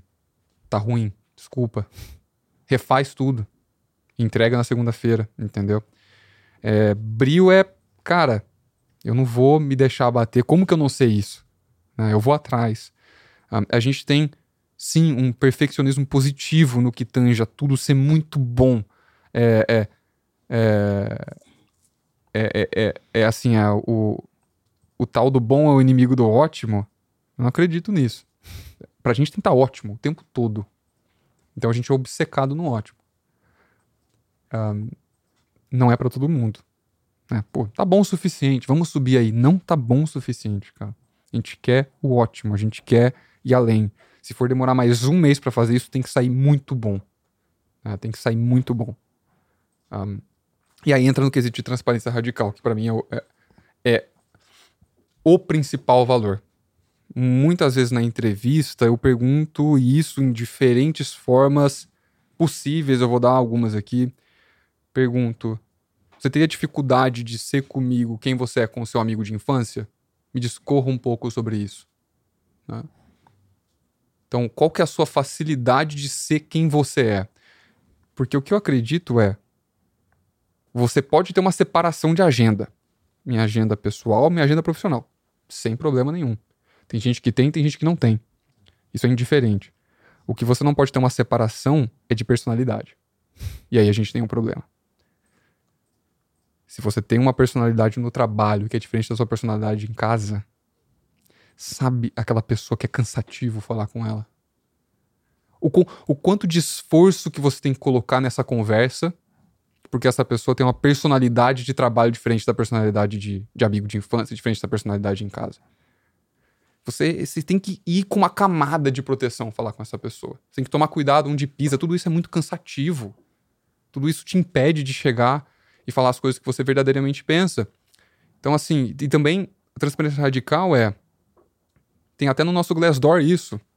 Bom para máquinas, ruim para pessoas. Eu acho até uma, é, um toque poético nesse, nesse depoimento. É, mas muitas pessoas veem que é isso. Transparência radical ela dói, ela machuca. E aí tem o livro Comunicação Não Violenta do Marshall Rosenberg, que já dando uma indicação de livro, é um dos meus preferidos. E, cara, quanta gente leu errado esse livro. Porque comunicação não violenta não é sobre você ser bonzinho ou gentil. Comunicação não violenta dói. É sobre você não ser agressivo ou violento. É uma cartilha de como que você comunica um sentimento. Né? Por exemplo, não posso chegar aqui e falar, Cuba, cara, você é ruim, cara. Quem sou eu para falar que você é ruim? Né? Posso falar que o seu entregável foi ruim. Não que você é ruim ou bom, ou não importa, né? Ah, outra coisa. Pô, cara, você sempre faz isso. Dá um jeito nisso. Ou você nunca faz tal coisa. Ninguém sempre faz alguma coisa e nunca faz alguma coisa. Né? Tem que falar, olha, pô, Cuba, então, cara, quando eu venho aqui, toda terça-feira você deixa isso aqui, aqui, esse copo de café vazio, eu tenho que ir lá jogar no lixo. Vamos consertar isso? Seja específico, né? Específico. Impessoal no que tange a sua pessoa. Tô falando do seu entregável. Né? Você tem um valor enorme. E você tem que saber o seu valor também. Mas esse entregável está inadequado. Cara, mas isso dói muito. Né? É, eu vejo empresas que utilizam o Slack, o Microsoft Teams, bolinha com cor diferente e tem um manual de tipo assim: se a bolinha é amarela, eu quero ser comunicado é, tipo, oi, bom dia, como que você tá? Se a bolinha for verde, eu sou um cara mais direto. Se a bolinha for, for roxa, né, eu gosto de um elogio, eu gosto de falar sobre o dia, etc. O quê? é, cara, a gente não consegue. A, a cultura, ela é sobre como você se comunica. A gente não consegue adaptar o discurso para cada pessoa que a gente vai falar. Então eu não concordo com muitas tendências de você tem que se adaptar com a pessoa que você está falando. Não. Você não vai ser uma pessoa genuína desse jeito. Você tem que ser você, você tem que respeitar as pessoas, saber os seus limites, mas saber se colocar. E assim, e comunicação não violenta, que eu acho que a coisa libertadora é uma vez que você segue a cartilha e você expressa os seus sentimentos de maneira clara, respeitosa, você não pode se responsabilizar por como outra pessoa sente. Não pode. Isso é CNV. E aí, cara, porque imagina você pegar o peso de como as pessoas se sentem toda vez, se você ajuda da maneira correta, né? Então, acho que assim, é muito difícil manter essa cultura no corporativo, porque o corporativo te puxa a não manter isso, a não falar tantas verdades. O corporativo te puxa a, quando a pessoa vem com uma ideia ruim, você fala, ah, cara, pô, que legal. Vamos implementar no próximo trimestre? É, gostei da ideia, boto fé. Vamos fazer. Cara, eu sempre odiei o Boto Fé. E, e Igor, isso ele vem da Traction ou é isso é meio que hum, é, é nativo já da tua personalidade como profissional ou como pessoa desde sempre? É nativo da minha personalidade, da personalidade do meu cofundador, desde sempre. Foi o que a gente importou dentro da nossa empresa, senão a gente não conseguia, não ia conseguir operar a empresa. Tá? É, Obviamente, a gente acaba queimando algumas pontes nesse meio do caminho. Tem pessoas que acreditam na tese que você deve ser amigo de todo mundo porque você não sabe o dia de amanhã. eu não gosto dessa tese, cara. Isso aí estimula a falsidade com as pessoas. Pô, se eu não gosto da pessoa, eu vou ser neutro, eu não preciso ser desrespeitoso com ninguém. Sim, não precisa ser um hater, Mas eu não né? vou, uhum. eu não vou forçar amizade, cara. Eu não vou puxar assunto, eu não vou falar, vamos se encontrar se eu não quero encontrar com essa pessoa. A gente não concorda com isso. Isso está na nossa personalidade. Sempre esteve, né? Então, isso, cara, isso foi algo que a gente cozinhou em panela de pressão, assim. é, para chegar nesse ambiente que a gente acredita ser o melhor para as pessoas. Porque uma vez, então como eu falei, uma vez que a gente fala, olha, eu não vou implementar nesse trimestre, porque a sua ideia, ela não funciona por conta de XYZ, não é a prioridade por conta de W, e eu não tenho pretensão nenhuma de futuro de colocar ela. Tá mal com isso? Vamos conversar. Tem argumento melhor? Pode trazer. Tô afim de, de falar. Então, isso também gera, se você abrir as comunicações com, com, com nossos colaboradores aqui, ó, vou ler uma última aqui para você, do que, que essa pessoa falou para mim. Slack? Sim, aqui. Bolinha amarela, bolinha verde. Não temos. Na comunicação remota, a gente não tem nem bom dia. É, a, sua, a sua comunicação tem que estar atrelada a algum pedido, porque as pessoas. O, o, o, o, assíncrono, né? Você não pode ter um oi tudo bem parado lá, aí você responde depois de 30 minutos oi tudo e vem a resposta depois de uma hora. Isso deixa você ansioso, esperando. Então você pode falar oi tudo bem. Mas já emenda Mas já emendando em, al- em alguma solicitação, né? Mas eu achando aqui, ó, foi, foi, foi essa semana. Falou pra mim: você tá errado nisso e sua visão não faz nenhum sentido pra mim. Tá ótimo. Tá, Co- tá a mensagem aqui ainda. Colaborador? Sim. Tá a mensagem aqui. Tô pensando. Pro- Provavelmente eu esteja errado mesmo. E eu tô refletindo agora. E a pessoa tá no time. Claro.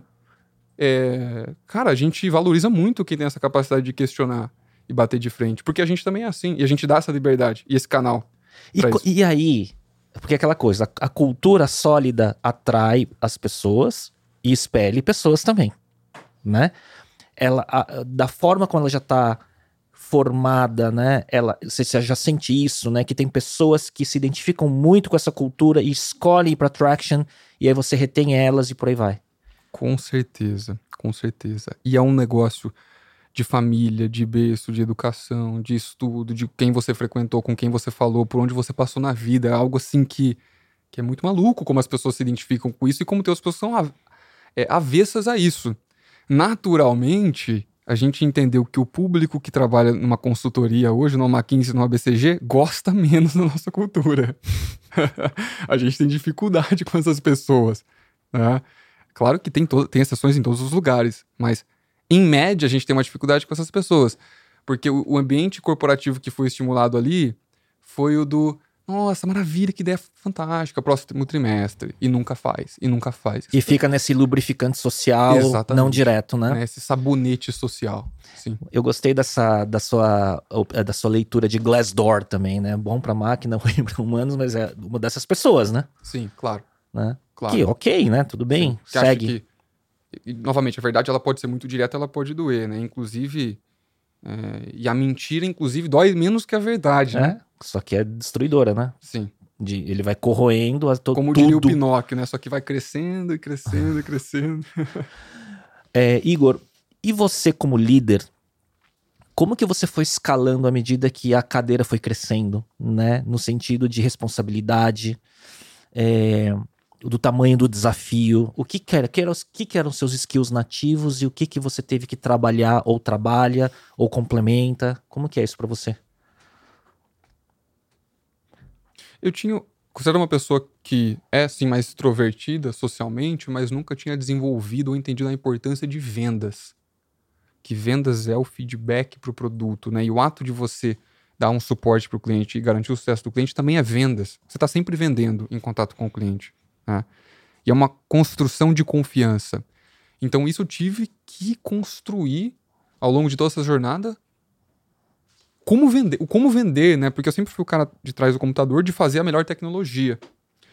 Só que também em empresas anteriores em que eu só fiquei atrás do computador fazendo a melhor tecnologia, a gente não foi para nenhum lugar. Porque eu não tava lá vendendo. Então, acho que essa foi a principal ahm, habilidade que acabou sendo desenvolvida, que de fato é mandatório. E aí você vê empresas que e é muito engraçado isso, né? É muito difícil você ver um produto muito bom, assim, fantástico, disruptivo, com uma equipe muito ruim de vendas que deu certo. Você não vê isso. Mas você vê um produto muito ruim com uma equipe muito bom de vendas na bolsa hoje. Sim, Eu sem dúvida. listar alguns. Sem vários. dúvida. Uhum. Uma máquina de vendas com um produto que não entrega o que, o que, o que se propõe a fazer. Diria que até é o mais comum, né? Sim. né? Difícil é equilibrar isso. Então a gente tem que ter esse balanço. Né? A gente sim tem uma tendência de olhar mais o produto do que isso, mas eu fico me puxando, não, tem que ser aqui 50-50 e as coisas têm que caminharem juntos. E. E, cara, honestamente, é, por conta desse canal aberto, também fica. facilita o trabalho de escolher, né? Quem sobe, quem desce, quem, quem vai continuar dando ordem, quem vai pegar essa responsabilidade. Um, naturalmente, a gente também evita a contratação de liderança externa. Quando a gente vai contratar um líder externo, mesmo que essa pessoa venha para uma possível cargo de liderança, a gente fala: olha, chama de especialista, né, de fudidão, de é, bam, bam, bam, mas não vamos chamar de líder agora. Porque, obviamente, você é líder lá, mas não é líder aqui. E você vai precisar de cinco, seis meses de contexto. Né? E nesse momento as pessoas vão estar tá, vão, vão tá me questionando. Por que essa pessoa contratou essa pessoa aqui que entende menos do que eu do que eu estou fazendo, né? No contexto. É. Então é importante o líder vir com essa humildade. Eu vou vir para executar, para aprender. Uma vez executado o processo, eu consigo é, pegar velocidade e liderar. Só assim que deu certo. Todas as vezes que a gente colocou um abacaxi na cabeça da pessoa, quando nossa, a pessoa tá entrando para te liderar. Porque já veio com track record, né? E um LinkedIn maravilhoso, nossa, né? E é. aí não pega a mão na massa. E aí toda hora é um desalinhamento. E aí, nossa, mas pensei que tava mais estruturado. é, começa a criar conflitos e política interna que a gente não tem hoje. Né? Uma coisa é uma política, outra coisa é lobbying. Lobbying é normal de qualquer organização. Você precisa vender uma ideia né? mesmo ela sendo boa. Esse é o lobbying, é uh, um, um, um, engenheiro de aplicações. O quão bom vai ser o lobbying dele no sentido de, de um desenvolvedor fazer a feature dele primeiro, porque o cliente dele está precisando. Né? Você precisa desenvolver isso. Não adianta você achar que você vai chegar lá, submeter um ticket e vai acontecer magicamente. Você precisa ser influenciador desse processo. Agora, uma vez que você tem essa premissa, novamente, as coisas têm que andar. E aí a, a política não, não tem espaço para isso, entendeu? Para essa é, para esse jogo de ego, cara, Zé, obrigado, entendeu? Curiosidade, como que tá o modelo hoje de é presencial, híbrido, remoto? Como que vocês estão trabalhando? Hoje, nós temos duas disciplinas 100% presenciais, que são hardware, de fato é laboratório, P&D, é, muita troca, e vendas. Vendas, toda a disciplina de vendas. Vendas, cara, é vendedor junto, aprendendo um com o outro, descendo lá em hardware, falando, pô, e essa aplicação, será que encaixa? Não sei o que. Você tem, você tem um case para mim disso, que eu preciso colocar agora num compressor parafuso, né? Subindo, batendo gongo. É, vendas é essa energia. Né? Ver uma pessoa tirando um bônus de 100 mil reais no mês, você fala, cara, né? Os vendedores ganham mais do que eu. Incrível. Incrível. Que ótimo, né? é, lógico, né? Muito bom, né? Eu tenho mais equity, eles têm mais dinheiro agora no curto prazo, mas também tem equity, a gente também permite o vendedor converter bônus em equity, então tem, é, a gente quer esses missionários, né? Mas essa, essas duas disciplinas acho que elas são muito necessárias. As outras a gente dá uma liberdade que a pessoa quiser fazer. Muita gente fica no presencial porque gosta, muita gente fica no remoto porque tem família, etc. É tudo bem estabelecido, sem problemas. Não tem nenhuma espécie de, de monitoramento nesse sentido. A gente só tenta deixar o, o escritório mais agradável possível para as pessoas. Café da manhã é, feito para as pessoas. É, todo o conforto que a gente puder proporcionar nesse sentido, eu acho que vale cada centavo. Um, então, assim, tem uma coisa meio Amazon, né? Que alguns empreendedores acreditam. O negócio é frugalidade, cara. Então você vê o Bezos lá, olha lá a, a mesa dele com um pé de madeira torto e ele fez uma porta de mesa.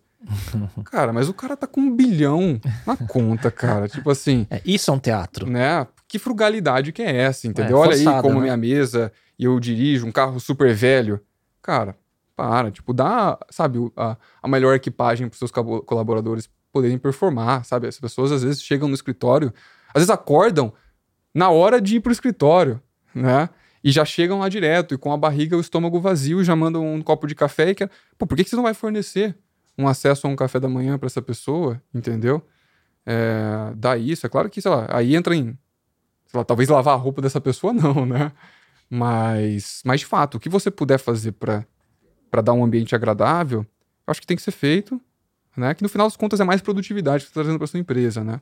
É muito curioso, né? Essa identidade, né? Que não tem um- uma réplica de um playbook específico e sim o que funciona para vocês, né? Olha que legal, né? Quando, a gente, quando eu pergunto qual é o modelo, é híbrido, presencial, então às vezes é uma coisa ou outra, mas é para todos. Mas vocês identificaram, para essa e essa função tem que ser 100% presencial por conta disso. Para esses tem flexibilidade, porém o ambiente ele tem que ser acolhedor, né? E, e trazer boa experiência, porque se a pessoa escolheu ir fisicamente né, para o escritório, porém existe uma coisa mandatória que é uma transparência radical. Né? Então, quer dizer, são tantos elementos de um quebra-cabeças dessa cultura, né? Que se você olha só por um lado, você não tem a visão do todo. Se você olha só pelo lado da transparência radical, parece que é uma empresa dura, né? Eu penso, Que pessoa não pe- liga pro colaborador. a pessoa que- pensaria, Aham, é, um, é, um- é um galpão que tá todo mundo lá trabalhando, né? Isso aí. né? Então, quando você tem que olhar por todos os lados para você não pegar um pedaço só e achar que aquilo é a verdade, né? Com certeza, né? Você falou tudo agora. Ah, é a nossa teoria, é o que a gente acredita. Na verdade, transparência radical é se importar verdadeiramente com a pessoa. Outra coisa que eu falo, attraction não é escada para sua carreira. Tem muita gente que chega no processo seletivo, eu vou falar com essa pessoa, cara, por que que você quer aqui? Pô, porque eu quero estar aprendendo com vocês e tal, daqui a um ano eu quero fazer meu negócio. Vai fazer seu negócio, agora. Uma coisa é uma perspectiva de 10 anos, eu também penso e tal, eu quero fazer. Outra coisa é daqui um, cara, um ano é agora. É, a pessoa entrar já com isso na cabeça, né? Não, e, e é tudo bem, mas assim, um ano é agora, entendeu? Eu não vou ser a sua escada, cara. Eu não acredito que você precisa checar esse checklist na sua vida de trabalhar comigo pra aprender alguma coisa.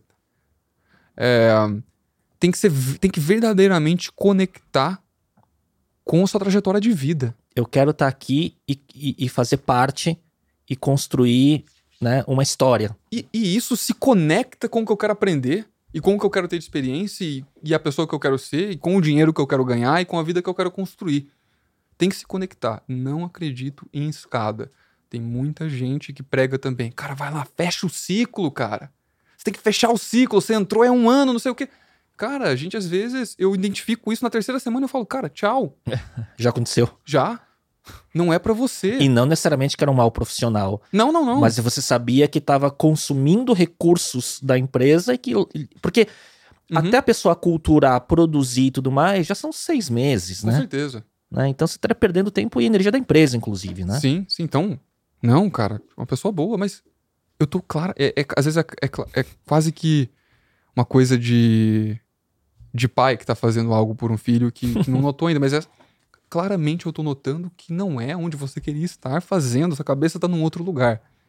Vai pra esse outro lugar, cara. Eu te dou todo o apoio. Se encontra. Não é aqui, eu tenho certeza. Eu já vi que você tá desconfortável aqui Uhum. né? Você não gostou do que você tá vendo. E não quer dizer que você é ruim. É, é- a gente tem um conjunto. Cultura é um conjunto de pessoas que são é, diferentes, mas culturalmente alinhadas e parecidas. Né? Então você tem uma diversidade, mas você tem uma indiversidade no que tange a cultura, né? Sim. Porque uma diversidade cultural no sentido desses valores, diversidade de valores, ela é péssima para a cultura da sua empresa. E não tem problema, cara. A gente tem uma transparência radical. Já vi diversas empresas funcionarem também com o exato oposto. Né? Ninguém fala a verdade um pro outro. Funciona! Se você tem um ambiente. Se é legítimo, né? Se você tem um ambiente assim, as pessoas se entendem, funciona, cara.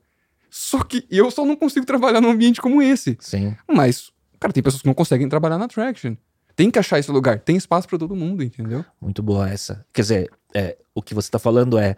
Não tô falando que a minha cultura é a cultura que, de, que garante o sucesso em qualquer lugar. O que garante o insucesso é o desalinhamento de cultura. Né? Um líder pregar uma coisa, o time pregar outra, e o líder não ter o pulso de saber editar o seu time para que fique alinhado, né? Exatamente. Eu acredito muito nisso também.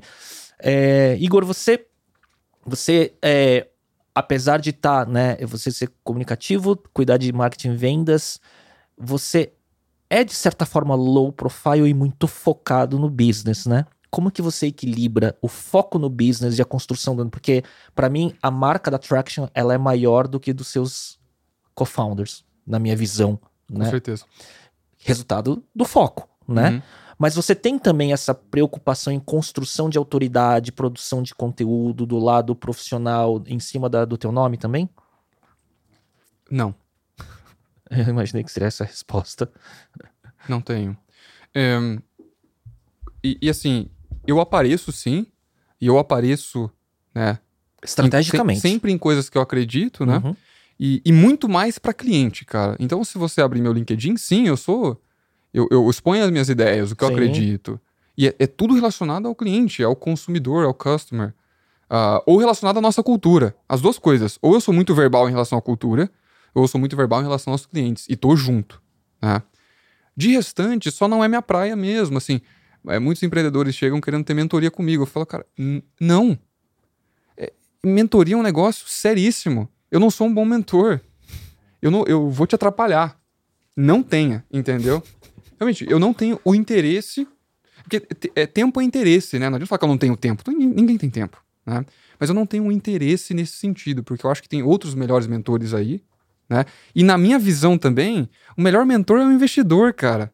Eu não vou colocar dinheiro em você agora, não é, não é meu foco, entendeu? Se eu não vou investir, foca em alguém que vai investir. Essa pessoa tem.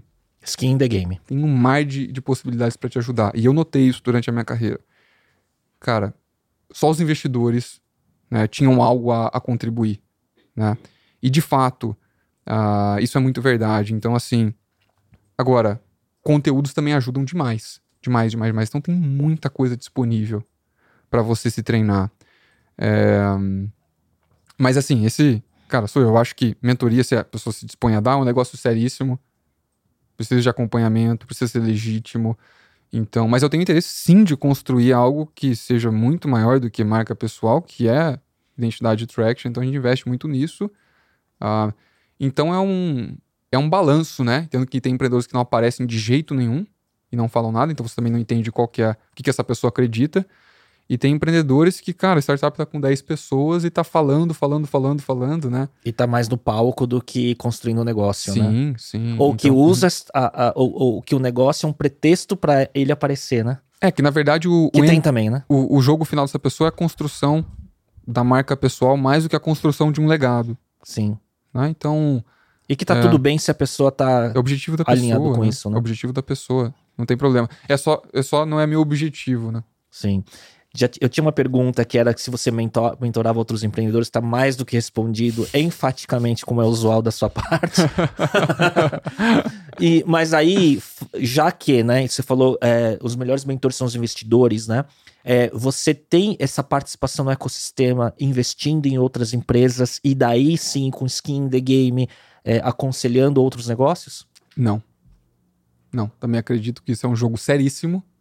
Eu invisto em renda fixa. Olha só. E só. e traction. Não tenho. E, e, claro, todos os meus ativos são em traction. Não tenho nenhum outro ativo. É correto é, a minha, se eu analisar e falar que basicamente o, o, foco de você está em construir um negócio de muito longo prazo? Com certeza. Não muito ao contrário. intenção de saída. Muito ao contrário de muita gente que é, quer fazer o ciclo mais curto possível para acelerar o mais rápido possível, para sair o mais rápido possível, e porque tem esse, esse perfil também de empreendedor. Não, se eu né? conseguir ficar 70 anos de traction, eu acredito que a gente está construindo algo, cara, que é possível. E é, é possível, né? E tem validações, tem dados que a gente pode construir algo perene, multissetorial e, e, e, e global. E vai demorar, vai demorar muito. E tudo bem. E vai, porque assim, é aquilo que eu te falei no começo eu tô completamente satisfeito onde eu tô. Então, assim. Desde que você vendeu o carro. É. Sempre, todos os dias. Todos os dias, muito satisfeito com o que eu tô fazendo. E, cara, putz, é que assim, tem muito desafio, tem muito problema. Tá ok, entendeu? Tem muita, muita lombada, né?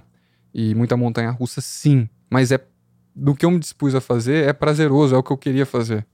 É o que eu queria fazer. Igor, o que, que você pode compartilhar de planos futuros, novidades attraction que pode ser falado para o público em geral, juntando a qual é tua, o teu sonho de longo prazo da empresa? Cara, acho que eu já falei muito disso. Né? A visão nossa é ser o sistema operacional da indústria global. Né? É... Mas é até engraçado, eu me apego muito mais com a persona do que a visão. Então, assim, é, eu acho que a visão também é uma história que se conta olhando para trás, né? Você vê muita empresa e falando de visão, visão, visão, visão, visão, visão. Cara, é, no final das contas, se a gente tiver esse alinhamento cultural e as pessoas entendendo que a gente tem que entregar valor pro gestor de manutenção, não importa em quanto tempo a gente vai chegar lá. Entendeu? Então, essa, essa é, a, é, é, é a verdade universal que a gente acredita. Então, um, uma vez que a empresa se torna muito grande, ela só fala de visão, de missão. E aí, às vezes, as pessoas entram na Traction, cara, cadê a missão escrita na parede aqui? Eu falo, não tá mais claro que isso, cara. Sim. tipo, precisa escrever na parede aqui. Já não tá claro. Tipo, olha tudo isso aqui. Né? Por que, que você acha que a gente tá aqui? Então a gente não precisa exagerar ou, ou, ou inventar nada nesse sentido. Eu acho que fo foca no agora, vai. Cara, foca em entregar esse valor, em fazer essa melhor funcionalidade, em fazer esse design impecável, fazer foca aqui, tipo, e confia no processo, né? E, e vamos. E tenha entendeu? paciência. Sim. Né? Igor, virando é, para aprendizados, produtividade, rotina, que é um assunto que eu gosto muito e a gente estava falando antes de abrir a câmera e começar, né? É, como que é a sua rotina atualmente? Porque você está em todos os mercados também, né? Não só no Brasil, né? Sim. Não tenho nenhum life hacking nesse sentido. É, a minha rotina, ela é bem simples.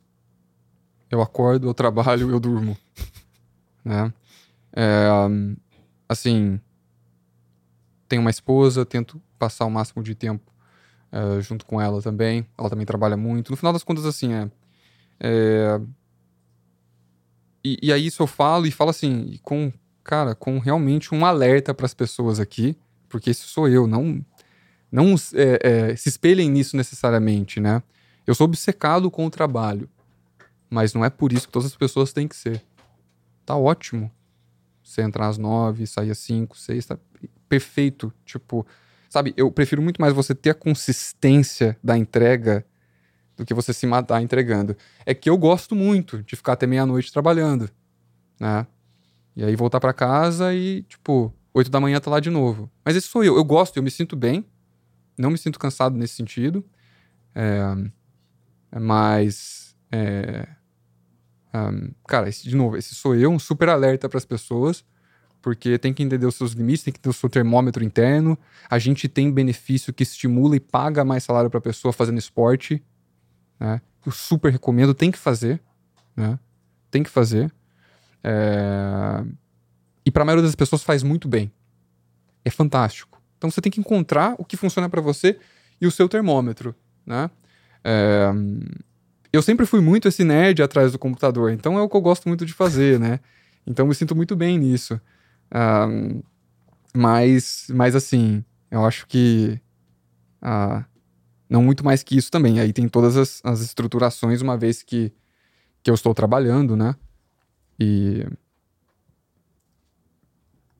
Cara, justamente como a gente até falou, um controle de agenda em que a tarefa ela não está no to-do list, ela está diretamente inserida na agenda. Né? Você precisa alocar um tempo para aquela tarefa que você vai realizar porque senão você não vai realizar aquilo. Ela precisa estar na, no, no, seu calendário. Se não, vem uma mensagem e você já começa a resolver uma outra coisa. E você tem grandes pedras no dia ali para mover. É... Então, o quanto, o quanto mais você puder facilitar e preparar a sua rotina para poder ser produtivo, eu acredito muito nisso. É, notificação, cara. Eu não suporto conversar com alguém e aqui assim, ó, piscando o celular, vibrando na mesa, piscando o, o relógio, nem tem um relógio. Cara, essa pessoa, ela não tem um momento sem distração. A vida dela é distração. Quando uhum. que ela de verdade ela performa? Tudo é um indício de atrapalhar ela. Ela não consegue ter o controle sobre a própria agenda do, do momento que eu vou fazer alguma coisa. Então, assim, tá sempre no não perturbe, né? Que eu acho, inclusive, que não deveria ser. Deveria ser uma feature que já vem padrão no. no o default é esse, né? No, deveria ser. No celular, né? Porque, cara, não tem cabimento você deixar o celular digitar a hora que você vai ver uma notificação. Você vai ver quando você vai ver. Quando que isso é interrompido? Quando alguém me liga. Geralmente, quando alguém me liga, é mais emergencial. E eu não tenho ligação habilitada para quem não tem o um número gravado. Super recomendo essa funcionalidade. Também. Né? Não passa se não, tem, não, dá, não tá no seu não address. Não toca se você não tiver o contato gravado no seu celular. Toda hora. E o Brasil tá cheio de spam, né? Então toda hora você vê gente em reunião mais 55, 11, aquele Sim. número. Ah, quem que é? Ah, não sei, deve ser a, a, a Claro ligando. É, é. Então, Eu sou exatamente igual, cara. Do Not Disturb, só passa quem tá no favoritos, que normalmente é a família, porque se ligar porque deu ruim alguma coisa, né? É, who's call, é, para identificar número desconhecido e notificação desligada, celular de cabeça para baixo. Só assim que eu consigo produzir. é dessa forma. É. É dessa forma. Tem dias que eu, que eu nem abro o celular, até porque tem o WhatsApp web, fica ali. Isso. é. ah, Um, um e view, Aham. um view do meu monitor de 32, ela é Slack, WhatsApp, os comunicadores no- uhum. numa, num desktop, vira é onde eu produzo. Sim, o trabalho, de É, fato. é. Eu tiro as, as mensagens, aí eu volto, batch e volto pro, pro foco. Né? Uhum. Sim, é isso. Não precisa mais, não precisa complicar mais do que isso. Né? Fazendo isso, É o básico, né? o básico bem feito, É. tá ótimo. É porque também fica muita, muita técnica, muita teoria que no final das contas você toma mais tempo aprendendo como produzir do que produzindo em si. Né? Uhum. Quando você fala em produtividade, de certa forma, né? Sim, com certeza. É, você tem alguma ferramenta de desenvolvimento pessoal, meditação, terapia, coach? Você já falou que mentor você são seus investidores, né? Mas é, alguma ferramenta de, de desenvolvimento, autoconhecimento ou Não tenho. reflexão? Ah, Uhum. Cara, o meu autoconhecimento é, é ser vulnerável com o meu próprio time, com meus próprios parceiros, com minha própria esposa. Eu acho que assim, é um processo. ah, eu sempre tento, né, na semana, sempre tenho tempo de falar com o cliente, mas também muito mais o tempo de falar com o próprio time, que é o seu interlocutor com o cliente, né? Cada almoço, se você conseguir fazer com alguém da sua companhia, para ver o que aquela pessoa está pensando, para compartilhar alguma coisa que está tendo dificuldade, você cria um canal exclusivo com essa pessoa, né? Tipo, às vezes não tem que endeusar os CEOs da vida, cara. A gente é humano, come, dorme como todo mundo, é, tem suas preocupações. Então, eu sempre tento. É, uma forma de conectar com, com os colaboradores é compartilhar preocupações, mais do que compartilhar é, conquistas. A gente senta no almoço, cara, um jeito de trazer para perto uma relação de confiança é falar uma coisa que, que tá dando errado essa semana. Você quer resolver. E não total, nossa, nossa visão, tal. Cara, as pessoas não precisam disso, cara. Elas são maduras o suficiente para entender onde que a empresa tá indo, entendeu? Você não precisa ficar forçando a sua visão toda hora. Tem um momento de vulnerabilidade com as pessoas. Legítimo, né? Legítimo. Me ajuda nisso. Né? Legal. É... Essa é a minha ferramenta de autoconhecimento. Descubro muito com as pessoas me falando coisas verdadeiras. Muito bom. E quais os seus hobbies para recarregar a bateria? Cara. ah, Programar PHP. É, Faz tempo que eu não coloco a mão no código, inclusive. Tenho que voltar, senão vou ficar enferrujado. Mas. Eu. Os hobbies eles vão mudando ao, ao longo Os da interesses, vida, né? Os né? interesses vão mudando ao longo do tempo. Tive uma época que eu tava bem é, obcecado em Kindle, li muitos livros no Kindle, tenho, tenho vários que, que ficaram gravados, porque era o momento que eu estava necessitando, né? E eu acho que é muito ma- mais raro, muito mais é, é, raro depois que a empresa já está num certo patamar, mas no começo te dá muito recurso e é muito rico. Então eu lembro que o meu hobby, final de semana, era o Kindle. Não tinha o que eu. Absorver Era sempre. Kindle, Kindle, Kindle, lendo um monte de livro, né? É, e aí vai trocando, né? Já andei muito de bicicleta, já fiz muita natação, já fiz basquete. É, atualmente não, não sei responder essa pergunta. Olha só, Sim. curioso. Atualmente eu, eu acho que eu tô uma pessoa É, hiper focada. é, hiper focada, sem hobby nenhum, na busca de um de um outro hobby, mas de fato, porque nem você, você perguntou aqui, eu nem, cara, qual é o meu hobby da atualidade assim? Acho que foi mudando, mudando, mudando. E que daqui a Né? pouco vem, né? E, enfim, são E daqui a pouco momentos, eu não né? tenho pressa também pra isso. Daqui Ah. a pouco vai vir alguma coisa e, e sem pressa, acho que assim, não precisa toda hora fazendo alguma coisa. O fato de você às vezes estar na sua casa, Descansa, né? descansando, tomando um chá, Muito bom. é fantástico também, entendeu? Uma curiosidade que a gente, eu te perguntei da rotina lá atrás, mas é, você tá se dividindo muito entre Brasil, México e Estados Unidos? Sim, essa é uma das dificuldades. É, porque a gente marcou uma outra data, né, pra gravar, Uhum. eu tive um, um problema de agenda, falou, não, vou pros Estados Unidos, volto tal data, né, então, quer dizer, tem essa questão da expansão de estar liderando também, né, isso aí.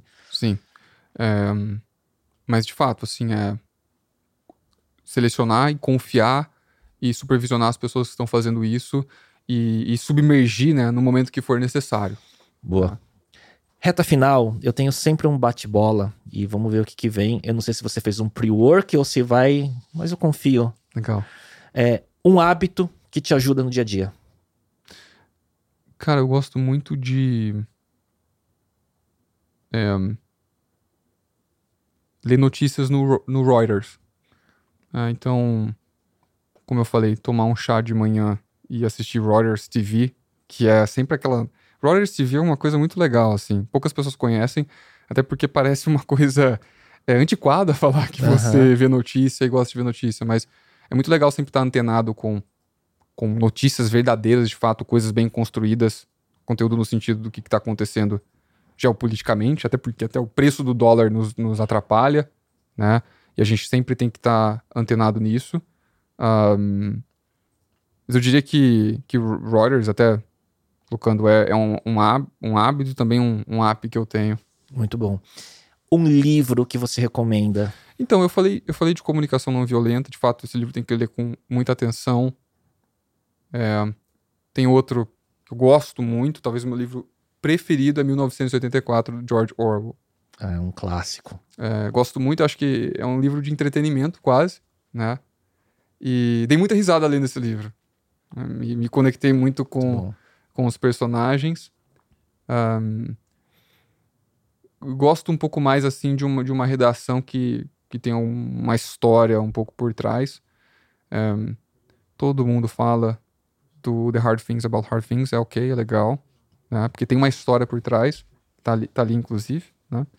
É, o que eu nunca consegui ler foi tipo Hacking Growth, uh, livros que sabe aquela fórmula americana manual. pronta, né? Um manual, isso me incomoda muito. É, é, receita previsível e tal, e cara, putz, aí você vai encaixando em caixa e tal, e você vem essa visão muito manualizada das coisas, então na framework verdade, para tu, framework para é, tudo. Não, não, não. Então não uh, me desinteresso muito rápido. Né? São livros que às vezes até comprei, li o primeiro capítulo e, e tá lá, cara. Tá lá jogado. E zero, zero culpa de parar no meio do caminho. Não, né? Nem no meio, né? Às vezes no começo, né? e, é, e é impressionante como esses livros americanos de manual, eles se vendem muito. E todo ano tem um hype, um best-seller da vez que é. todo mundo tem que ler, né? eles se vendem muito no primeiro, no segundo capítulo, como que esse livro ajudou a vida de todo mundo e tudo mais, né? E depois vai perdendo, né? Um pouco, vai ficando chateado. E tem gente que não, tem que ler até o fim. o, o livro Receita Previsível poderia ser apenas, vou falar a verdade aqui, template de e-mail que você tem que usar. Poderia ser uma página. Boa. Tá aqui o template de e-mail que você tem que usar para fazer prospecção. Boa. Ativa. Aí é um bom uso do ChatGPT, né? Faça um resumo dos 10 tópicos importantes do Receita Previsível e pronto, né? Sim. Um podcast. Ah, e aí é conteúdo, né? Consumo sobre consumo de conteúdo. Um podcast, filme ou série que você gostaria de recomendar? Mano a mano. Olha que curioso. Mano a mano. Uhum. É, o Mano Brown, eu acho que é uma figura fantástica. É... Gosto muito das ideias dele, gosto muito dos convidados que ele traz, da pluralidade de, de conversa que ele propõe no podcast dele. Então, é um dos únicos podcasts que que de entretenimento nesse sentido que eu, que eu escuto no carro, me deslocando. Um, entretenimento em TV em si, com certeza deveria ter mais episódios Better Call Saul. Queria poder assistir mais. Acabou, sabe? né? É, Better Call Saul foi, foi algo muito marcante porque é a história de um empreendedor, né? e Better Call Saul é muito interessante porque algumas pessoas não gostam. Ele é o sequel do Breaking Bad. Breaking Bad, obviamente, muito famoso e com muita ação, e Better Call Saul é taxado como parado e tal. Mas porque o Better Call Saul, essencialmente, também você já sabe onde que o final vai dar. Então ele não tem a emoção de onde que esse final vai dar. E, o Breaking Bad, ele é muito sobre o que, tem muitas coisas acontecendo. O Better Call Saul, ele, ele tira um pouco o que da jogada, ele coloca o como. É tudo sobre o como. Como as coisas acontecem, né? E lembro de um episódio que ele tava tentando posicionar. Que é. Tem, no Breaking Bad tem um episódio Fly, né? Que é uma hora deles tentando matar uma mosca. Achei aquilo hilário. Né? E no Breaking Bad tem um episódio dele tentando posicionar um copo no carro assim. e, e, e, e a tampa do carro é menor do que a boca do copo, ele não consegue e vai e vai, e aí ele pega um pé de cabra e tira um negócio e consegue. Sabe? Essas coisinhas do, do dia a dia, assim, que, que, que diretor pararia para fazer cinco minutos de alguém tentando posicionar um copo? É... Então você se conecta muito com o personagem. É tudo sobre como esse personagem tá fazendo e o porquê que ele tá fazendo, mais do que o que que ele tá fazendo. Enquanto que todos os filmes da Marvel é tudo sobre o quê. Não tem como e porquê. É o quê? É o que agora é tipo, né? É, agora é matando esse cara, agora é pegando esse vilão. É tudo sobre o quê, o quê, o quê, o quê. Nenhum conteúdo de, de, de como, né? De, de personalidade, de, do porquê que as pessoas fazem o que elas fazem. Muito atrás, sabe, de de entrar na, na entranha do personagem, ele tá fazendo isso por conta disso, né? E você, apesar de coisas erradas acontecerem, você você fica entendendo motivos de por motivos de sobrevivência, e são é, um, é uma é uma é uma, uma construção muito boa. Um app não óbvio que você usa com frequência. Ah, eu falei de Reuters. Acho que eu vou com esse de novo. Acho, acho que assim, ele é tanto um hábito quanto um app. É, do meu do meio assim de, de empresa, cara, é, é, a, a, TV ela tá sendo muito abandonada para você é, usar apenas como instrumento de Netflix e de e, é. e, de streaming, né? Então as pessoas também elas param de ver a notícia, de fato, em vídeo e começam a ver a notícia num Facebook, num, num Twitter. É. Só que aquilo, entregue por um algoritmo. É, aquilo é só uma né, uma faixa do que aquela história verdadeiramente é. Então, e normalmente só vê a headline, né? Exatamente. Tem até uma, uma, uma pesquisa assim sobre o quão de direita são os veículos de comunicação, o quão de esquerda, e aí tem um quadrante. O Reuters ele é o mais central e imparcial possível na entrega de uma história como ela realmente é. Né? Aí você tem Fox News, que é o mais de conservador de todos, e os outros da esquerda, que eu, que eu esqueci o nome. Mas o Reuters é o que tem o um maior compromisso com Legal. a verdade. Muito bom. E Igor, existe alguma frase que te representa, tá no topo, top of mind?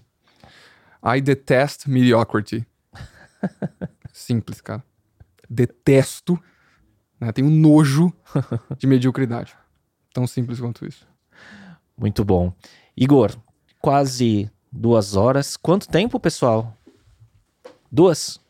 duas horas. E Falamos, isso né? porque eu editei, hein? Porque cada tema, vários temas dá pra, né, ramificar e tudo mais.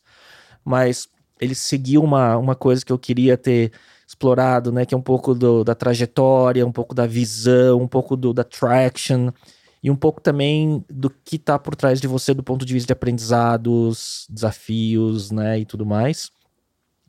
E obrigado, viu? Obrigado pela participação. Eu sei Foi... que você é um cara seletivo, que detesta mediocridade. Para mim, já, essa, essa frase final, já para mim é uma, uma honra você estar tá aqui. Com certeza, diz muito. O seu trabalho é fantástico. Obrigado pelo convite. Obrigado, Igor. Queria agradecer a audiência num episódio bem denso, um segmento diferente, mas, cara, com quanto, quanto aprendizado e quantas correlações com outras coisas que a gente viu. A gente volta na próxima semana. Até lá. Tchau, tchau.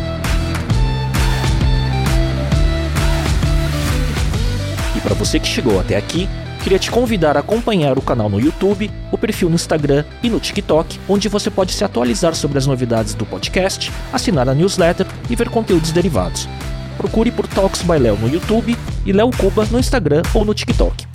Até lá!